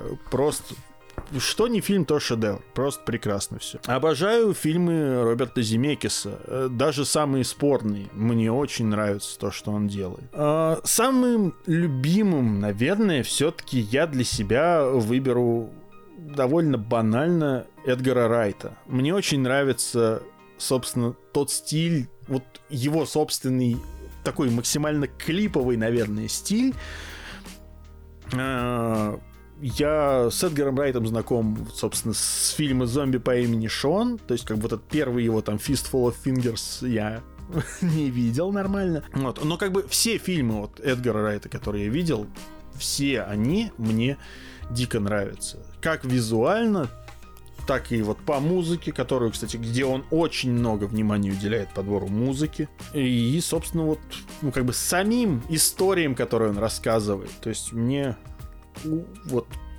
наверное, ну, ну да, ничего ближе, чем Эдгар Райт, в принципе, мне нет. Вот. Удивительно, наверное, что я э, не тестую, не настолько эстествующий, чтобы мне нравились фильмы Вин, этого, Николаса Вининга Потому что сейчас, сейчас, я, сейчас, я смотрю, сейчас я смотрю это в тренде, любить фильмы Рёфна, чтобы было вот много неона разноцветного. Ну, тренды, они не постоянны. Возможно. Меняются. Да. Вот, и что там еще у нас получается? Режиссер? А, писатель. Писатель. А, с этим еще сложнее, на самом деле. А что, читать а, надо? Э, да, действительно. Ну, опять, э, я честно скажу, я не так много читаю, э, потому что банально не успеваю. Долгое время, долгое время очень любил раннего Лукьяненко. То есть, как бы, ну, действительно, у него были на тот момент достаточно, ну, для меня человека относительно неискушенного, но любящего mm-hmm. фантастику. Мне нравилось все, что он делает, мне нравилось все, что он пишет, его работы прям ну, очень да, даже хорошие. я его читала, хотя я мало читала. Да, э, вот, э, но вообще мне очень нравится Роберт Шекли. Я люблю в целом фантастику именно больше, и Роберт Шекли именно вот его рассказы, именно такой, скажем так, его короткие истории, мне прям очень нравятся и стиль, и вот его повествование. Я всегда прям очень с огромным удовольствием э, втягиваюсь во все его истории. Как-то так. Следующий вопрос, э, который э, странно звучит на фоне твоего признания, что вы уже две недели не записывали подкасты, но тем не менее. Как столько лет делать подкаст и не выгореть? Ну, во-первых, э, на самом деле, мое мнение, э, это стараться ну, во-первых, стараться делать его с людьми, с которыми тебе всегда приятно общаться и с которыми вам всегда есть о чем поговорить. Mm-hmm.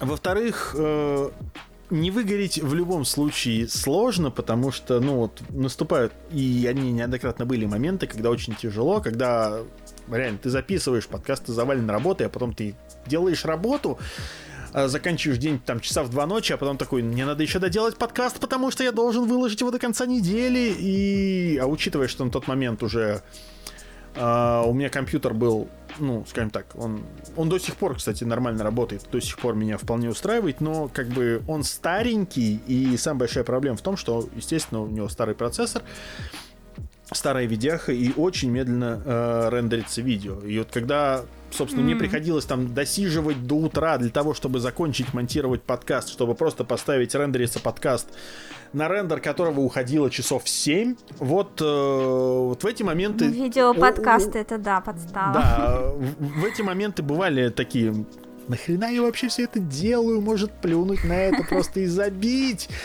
Но потом ты такой, типа, выкладываешь, начинаешь получать фидбэк и такой, не, не зря классно, все очень да. хорошо. На самом, на самом деле очень сильно все зависит от, от э, восприятия аудитории. Конечно, Конечно. Э, банально, чтобы не выгореть, э, нужно знать, что то, что ты делаешь, кому-то нужно и кому-то важно, и для кого-то это ну, я не знаю, дополнительная мотивация всегда. И... Так что, ребята, не скупитесь на комментарии и на Патреоне. Тогда вы будете получать регулярно свои подкасты, все будут счастливы.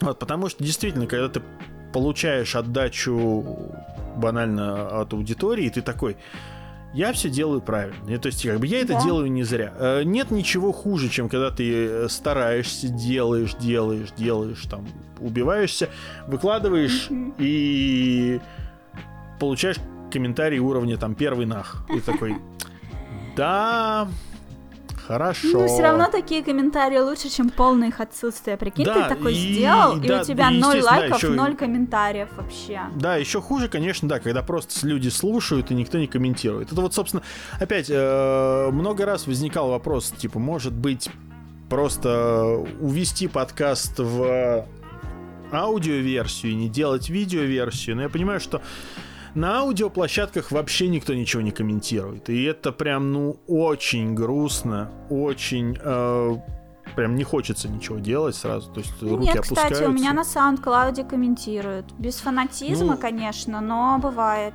Ну, вот видишь, кстати, это, это прям очень хорошо, потому что... Ну, я почти в каждом подкасте призываю к этому. Во-первых, ребята, обратите внимание, что если вы на SoundCloud слушаете и оставляете комментарии, то вы для себя делаете закладку, и таким образом вы можете потом с этого момента легко продолжить слушать потом, если вы хотите паузу сделать.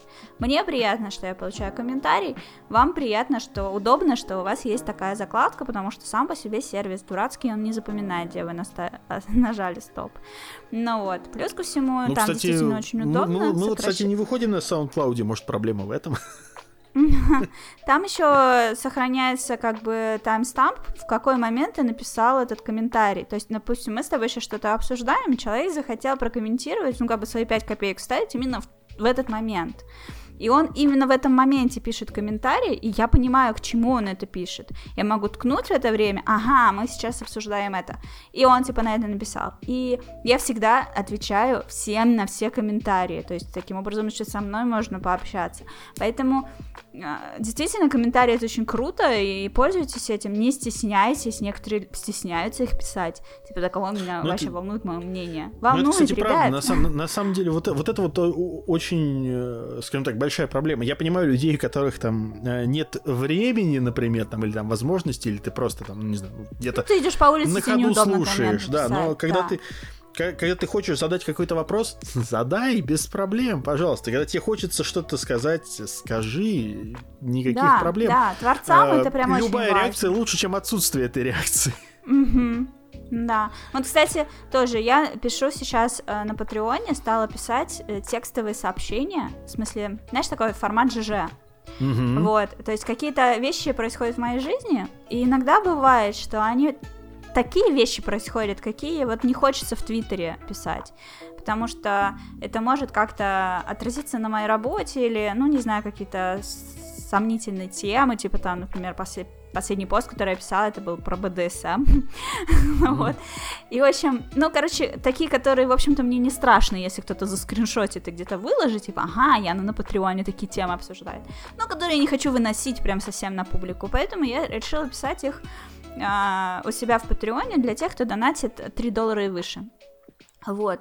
И недавно я написала один пост, такой достаточно длинный, развернутый, про ситуацию, которая у меня случилась в жизни. И э, в Твиттере мне стали писать по поводу нее какие-то комментарии, что типа, о, ты упомянул вот эту, вот эту штуку, я пойду проверю у себя такую же, там, личные сообщения, которые фильтруются в Твиттере.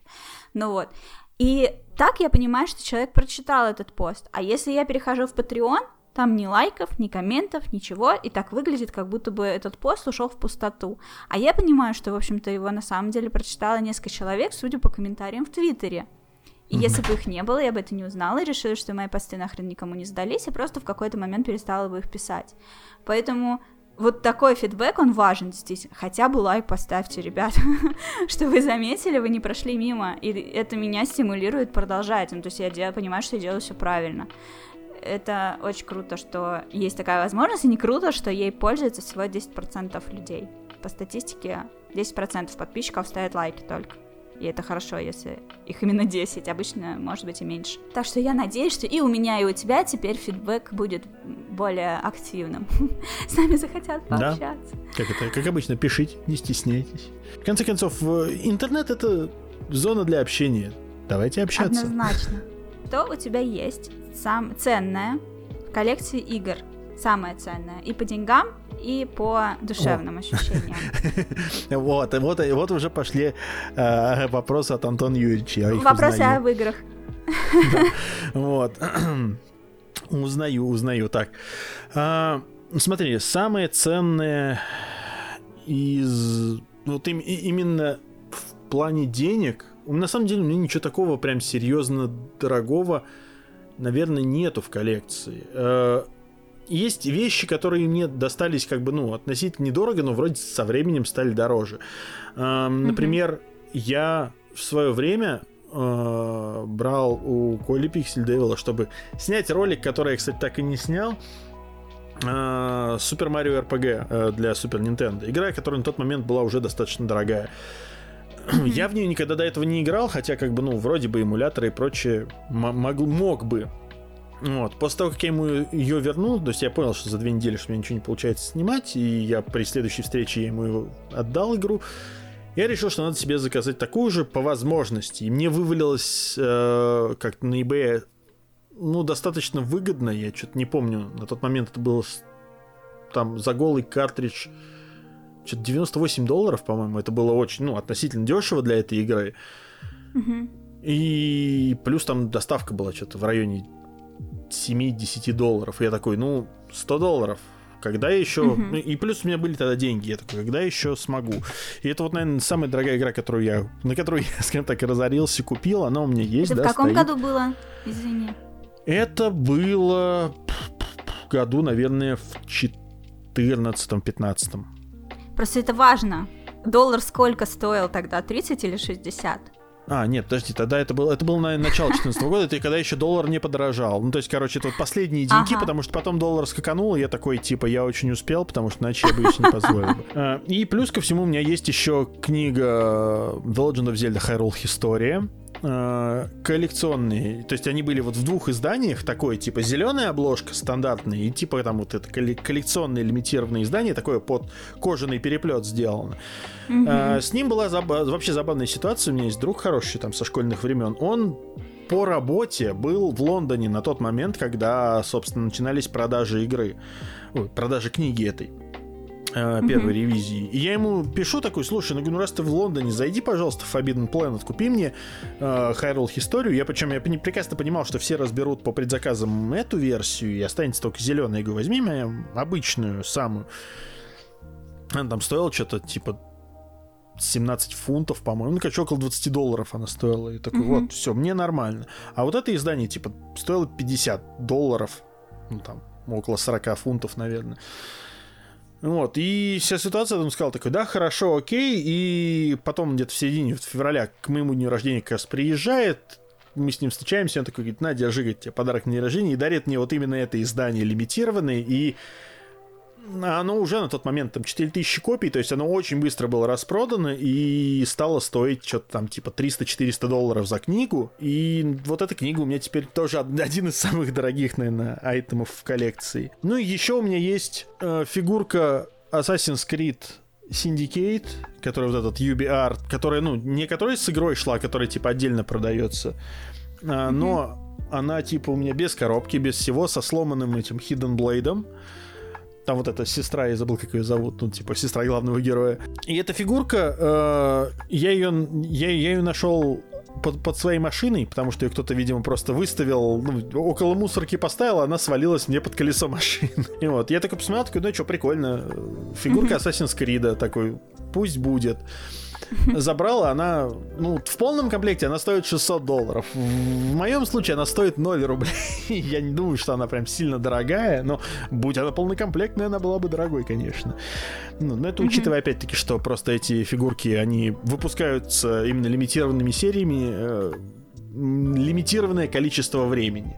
Вот. Но это как бы я даже не оцениваю, что это прям что-то сильно дорогое. Вот Наверное, самое дорогое, что у меня есть, это, да, вот, вот книга и Марио РПГ. Какая самая плохая игра, в которую тебе приходилось играть? Хочется добавить самое ужасное днище.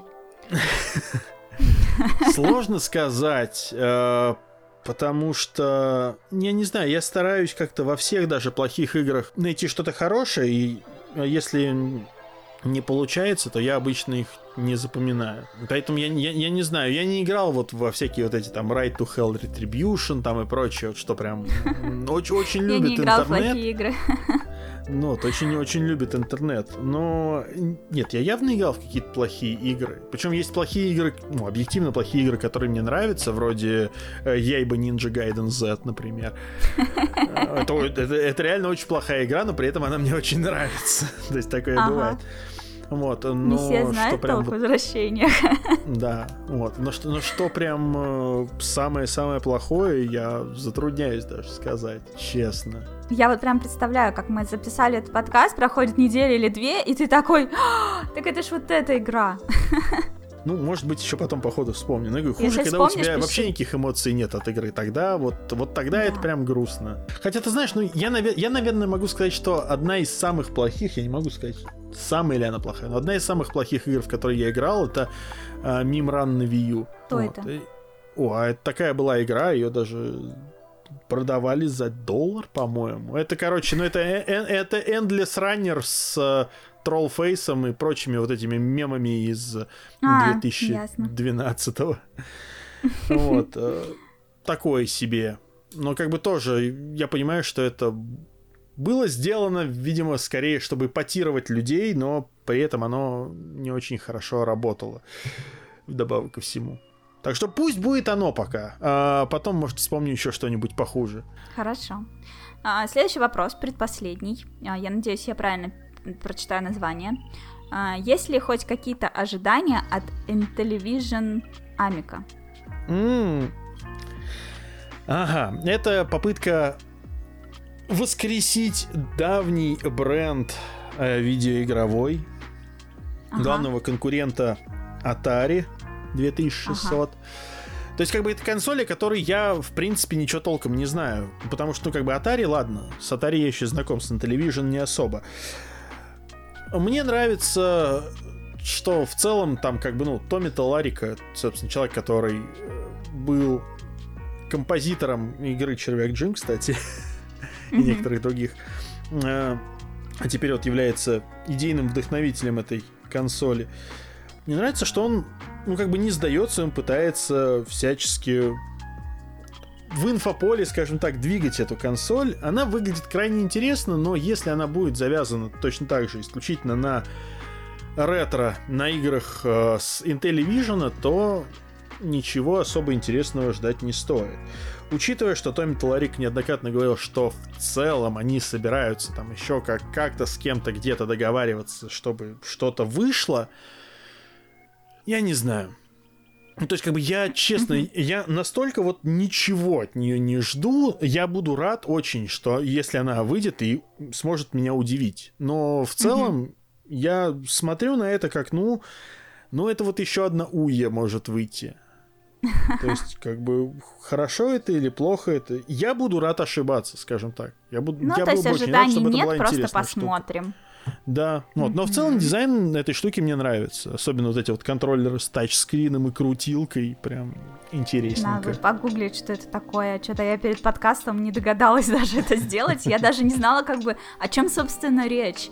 Ну, как бы, это про игры, про космос, про там, не знаю, про кофе. Окей, посмотрим. А, Последний вопрос. Какую заброшенную игровую франшизу нужно срочно возродить? Срочно. Это, хороший вопрос. Ну, я как, я как человек, э, чьи вкусы довольно специфичны, я, естественно, как э, люблю Nintendo, поэтому я за то, чтобы воскресили F-Zero. Я понимаю, что Миямото неоднократно говорил, что мы сделали же вам уже отличную F-Zero, зачем вам еще одна? И мне очень нравится, собственно, F-Zero GX, которая вышла вот на GameCube, и F-Zero AX, которая вот аркадная, Мгм. абсолютно такая же. То есть, что автомат офигенный просто, что сама игра вот на GameCube, она абсолютно такая же. Но я хочу чего-то вот такого и нового, потому что, ну, Sony, например, они, ну, по сути, что это? Это футуристическая гонка. Sony сделали же, вот они как-то, они попытались возродить э, вселенную Wipeout, то есть это они выпустили этот Wipeout как бы, Wipeout Fury, выпустили переиздание Wipeout'ов вот с первой PlayStation. И получилось очень красиво, очень классно, Да. очень быстро. Но Wipeout, он, он при всем при этом то, что мне нравится, но он все равно был немного мимо меня. А вот F-Zero, мне прям нравится, как там чувствуется скорость. Вот я хочу, чтобы там была вот такая же скорость, вот такая же прям четенькое управление, как все там, ну, классненько, красивенько, и В современном графоне. Да, и чтобы это было на свече и с графоном. И вот сделайте, пожалуйста. Но я понимаю, что не сделают, но вот я А бы очень вдруг? хотел. Ты Ну, знаешь, посмотрим, посмотрим. вообще-то, вообще-то, когда э, вот э, что-то очень сильно хочешь, оно обычно с- э, сбывается. Вот у меня так весь год. Начнем с того, что я решила в этом году э, побольше сидеть дома и не ездить ни в какие путешествия. Я просто такая в новогоднюю ночь. Так, в 2020 я, короче, буду сидеть дома, буду поменьше тратить деньги, скоплю на путешествия, чтобы в 2021 прям махнуть в Японию и оттопыриться там по полной программе. Как бы вот так вот никуда не ездить, решила я. И границы закрыли. Как я хочу в Японию Простите. съездить тоже. Ни разу там не был, так хочется поглядеть. Так что, короче, нужно очень сильно чего-то хотеть, и оно обязательно сбудется. Минутка мотивации и вдохновления. Главное Не, хотеть не что-нибудь противоположное тому, чему хочу я. да. Как это? Yesterday you said tomorrow, да, do it. Так что я тебе желаю, чтобы франшизу Зера восстановили, возродили, потому что вообще, в принципе, на Nintendo очень не хватает гоночек. Ну, как бы Да, одним я, Марио я сыт согласен. не То будешь. есть, как бы Ма- Марио Карт хороший, но хочется еще. И как бы вот этот вот Fast Racing Neo, э, там Fast Racing Remix, он, конечно, не это. Он хороший, но он не заменяет э, F-Zero все-таки. Ну что ж, мы прошлись по всем темам и вопросам, которые у нас были запланированы на сегодня. Уже записали два часа подкаста. Почти. Круто.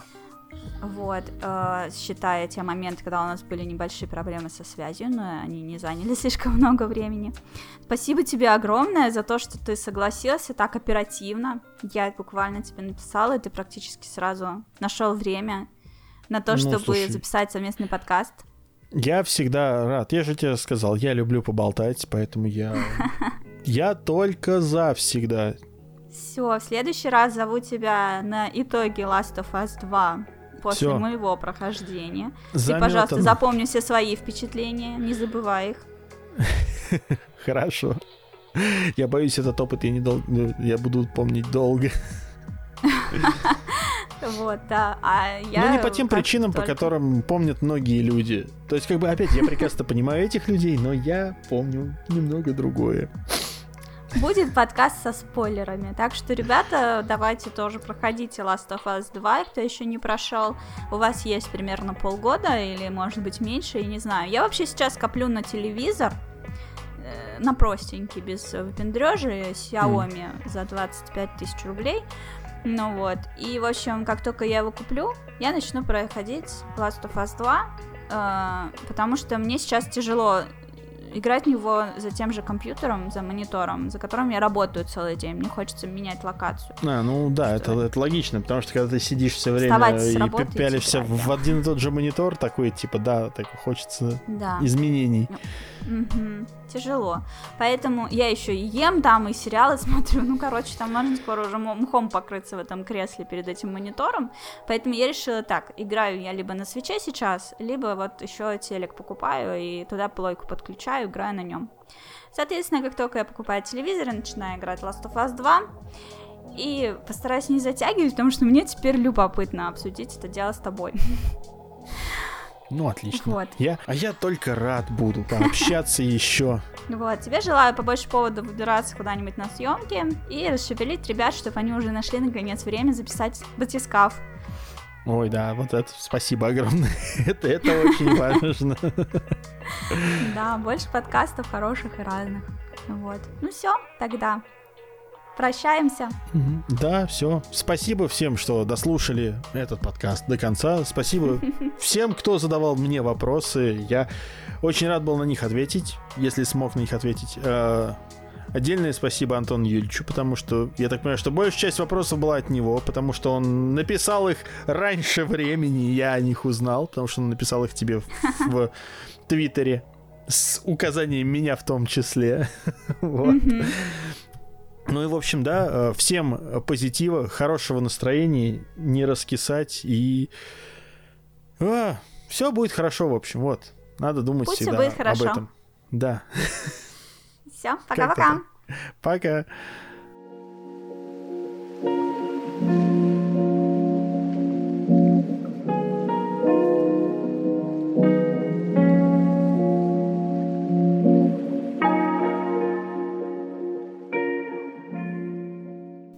В лучших традициях игр и фильмов Marvel сцена после титров.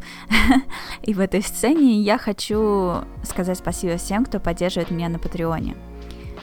Большое спасибо Дмитрий Бачила, Андрей Потехин, Виталий Никсенкин, Алексей Новиков, Алекс, Алексей Прищепа, Альтаир, Баджурдаш, Денко, Катикамори, Маджикарп Маджикарпович, Александр Новиков, RSV Терминатор, Руслан, Триангл, Грависус, Иван Нарожный, Алексей Ар, Алексей Дунаев, Андрей Гущин, Андрей Жуков, Камацу, Дарья Коренкова, Игорь Вичканов, Маршмеллоус, Монти Лавлес, Никита Семистрок, Шарен, Your Dream, Юрий Машуков, Равин Оскар, Вилли Анна, Андрей Бубловский, Павел Гусь и Сергей Татаренко. Благодаря вам я обязательно буду продолжать делать подкасты еще. Мне очень приятно, что вы слушаете их, что некоторым из вас э, приятно получать ранний доступ к прослушиванию, что каждый из вас имеет доступ э, к моим текстовым постам, и многие из вас их читают,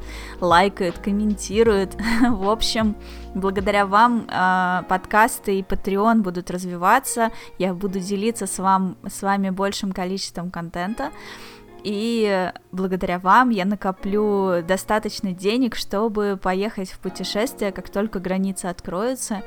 И это поможет мне генерировать еще больше интересного контента и встречаться с зарубежными гостями моих подкастов лично. А такие подкасты, на мой взгляд, получаются максимально душевными, классными. Все, жду вас на прослушивании следующего моего подкаста, а этот, к сожалению, закончился.